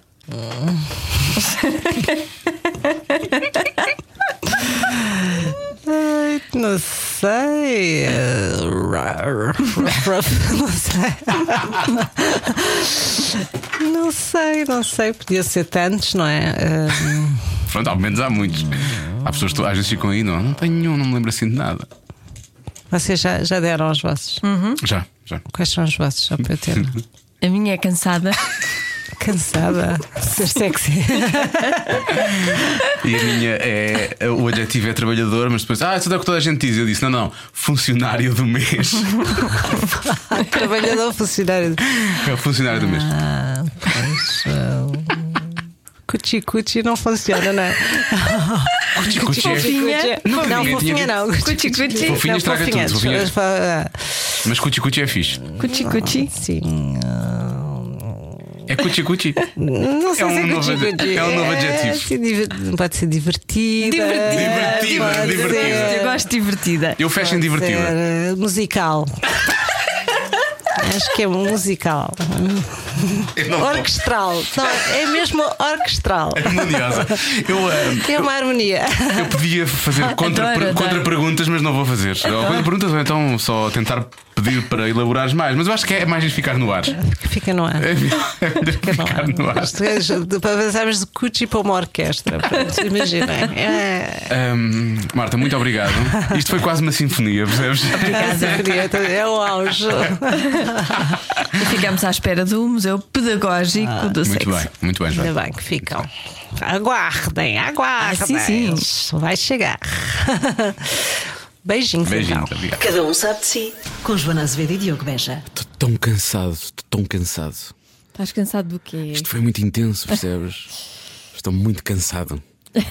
Porque nós gravamos isto, não é? E depois, quando fazemos este final do programa, temos que ouvir o programa todo para cá chegar. As pessoas não... Nós fazemos e depois a seguir temos que ouvir. Claro que sim. claro que sim. Não faço ideia do que é que acabou de acontecer, mas tenho certeza que foi um momento bem picante e bem divertido. Pronto. Se entretanto tiver outras dúvidas que. hum, Vamos trazer cá a Marta Crawford outra não, vez. mas, mas pode, pode fazer-nos chegar essas Que dúvidas. nós vamos tentar responder mesmo sem, sem ter Vamos conhecimento. tentar responder ou então perguntamos. Agora, a Marta Crawford já é minha amiga no Instagram. Já Ah, também, nos seguimos uma Sim, à sim. outra. Portanto, eu posso fazer-lhe chegar as suas dúvidas e. e Não, posso isso não. Mas a Marta, já teve, a. Marta já teve o seu, Marta já teve o seu momento. Não, mas se eu disser, olha, eh, as pessoas Não, ouviram e têm que aqui ser uma nós, dúvida. somos nós é que vamos responder. Manda as dúvidas, nós respondemos com toda a nossa. Eu não quero essa responsabilidade, mas também eu Tu não querias, que não era que tu mais querias ser? Querias Sim, ser tá terapeuta bem. de Eu casais? quero ser, mas gostava, Queres de, ainda? gostava de ser e Isso é gostava de ter, mas gostava de ter formação para isso. Não tendo, não quero essa responsabilidade. Mas Não, sinto não, que depois ter. desta conversa estou Estás habilitada. É isso, é podemos ajudar as pessoas. Manda as suas dúvidas, nós vamos efetivamente responder a todas. Claro que sim. De forma altamente ajuizada, com, com, com ponderação, com, com tudo isso, não é? Vamos fazer isso. Claro. Vai acontecer, vai acontecer. Vai acontecer. Envia as suas dúvidas. Os doutores Para Joana e onde? Diogo estão Para cá. onde? No Instagram, por exemplo? Não, para o, vento, o vento, tirando para Não, no não, sítio não. certo, palavras levas o vento. E então. não, não estás a ser sério, Diogo. pode ser para o Instagram, pode. Para, para o Instagram. Para o Twitter, para onde quiser. Sei lá. Ah, para o Twitter não, que eu nunca vou ver as mensagens. Não, mas escrevem no- no- no- nos posts. Ah, podem escrever lá em. em, em Sim. coisa. Se for para o Instagram, mando para mim, se for para o Twitter, mando para a Joana, que a Joana está sempre lá. Eu adoro o Twitter. Eu sinto que tenho a minha comunidade do Twitter. Eu passava horas lá e agora passo lá minutos por dia. Pois, eu, eu também tive fases. Eu agora tive também. fases. Agora já estou mais, eh, mais Twitter. Mas estou a voltar mais, estou a voltar mais um bocadinho. Pronto. Eu não tenho paciência às vezes para as fotografias. Pensar, ai, que fotografia é que eu vou pôr? Quero lá saber. Eu estava a pensar, mas que fotografias no Twitter? No percebi, Instagram, estavas a falar do Instagram, Instagram. já percebi, já Às percebi. vezes fico sem paciência. Ah, para- eu não ponho, eu vou só ver o que é que os outros põem. Pronto, não- raramente ponho. não. Pronto, então vimos-nos no Twitter. Tá bem. Ouvimos, lemos. Mas já não nos vemos ver mais até à próxima semana? Não, estou a falar com a pessoa que Ah, está está a bem. ouvir. Então obrigado por estar a ouvir. Está bem? Pronto. Está bem. Está bem? Está bem, que obrigado por ser- estar a ouvir. Está bem. Quem quer casar com um animador de rádio que é, que é agricultor também? Está bem? Está bem. Como se os agricultores falassem assim. É só parvo isto. Bom, então até para a próxima semana. Um... Quem Ok? São tantos, não é? É verdade. Na próxima semana vamos receber Mário Augusto. Mário Augusto. Belas histórias que ele nos contou sobre os sítios onde esteve, as pessoas com quem, com quem esteve, coisas, pessoas que conheceu, coisas parvas que fez em sítios onde não é suposto fazermos coisas parvas, mas ele não sabia. Exatamente. é maravilhoso. A conversa com o Mário é maravilhosa. Portanto, não perca, além de que é um bom amigo e, portanto, vai ser um prazer recebê-lo aqui no Cada Um Sabe Ti. Mário Augusto, na próxima semana. Até para a semana. para a ou semana. até amanhã, ou até, Ou até, daqui a bocado. ou então, se calhar, se já ouviu o Mário Augusto, está a ouvir isto ao contrário, não é? é daqueles malucos que andam fora de mão na autostrada, está tudo bem.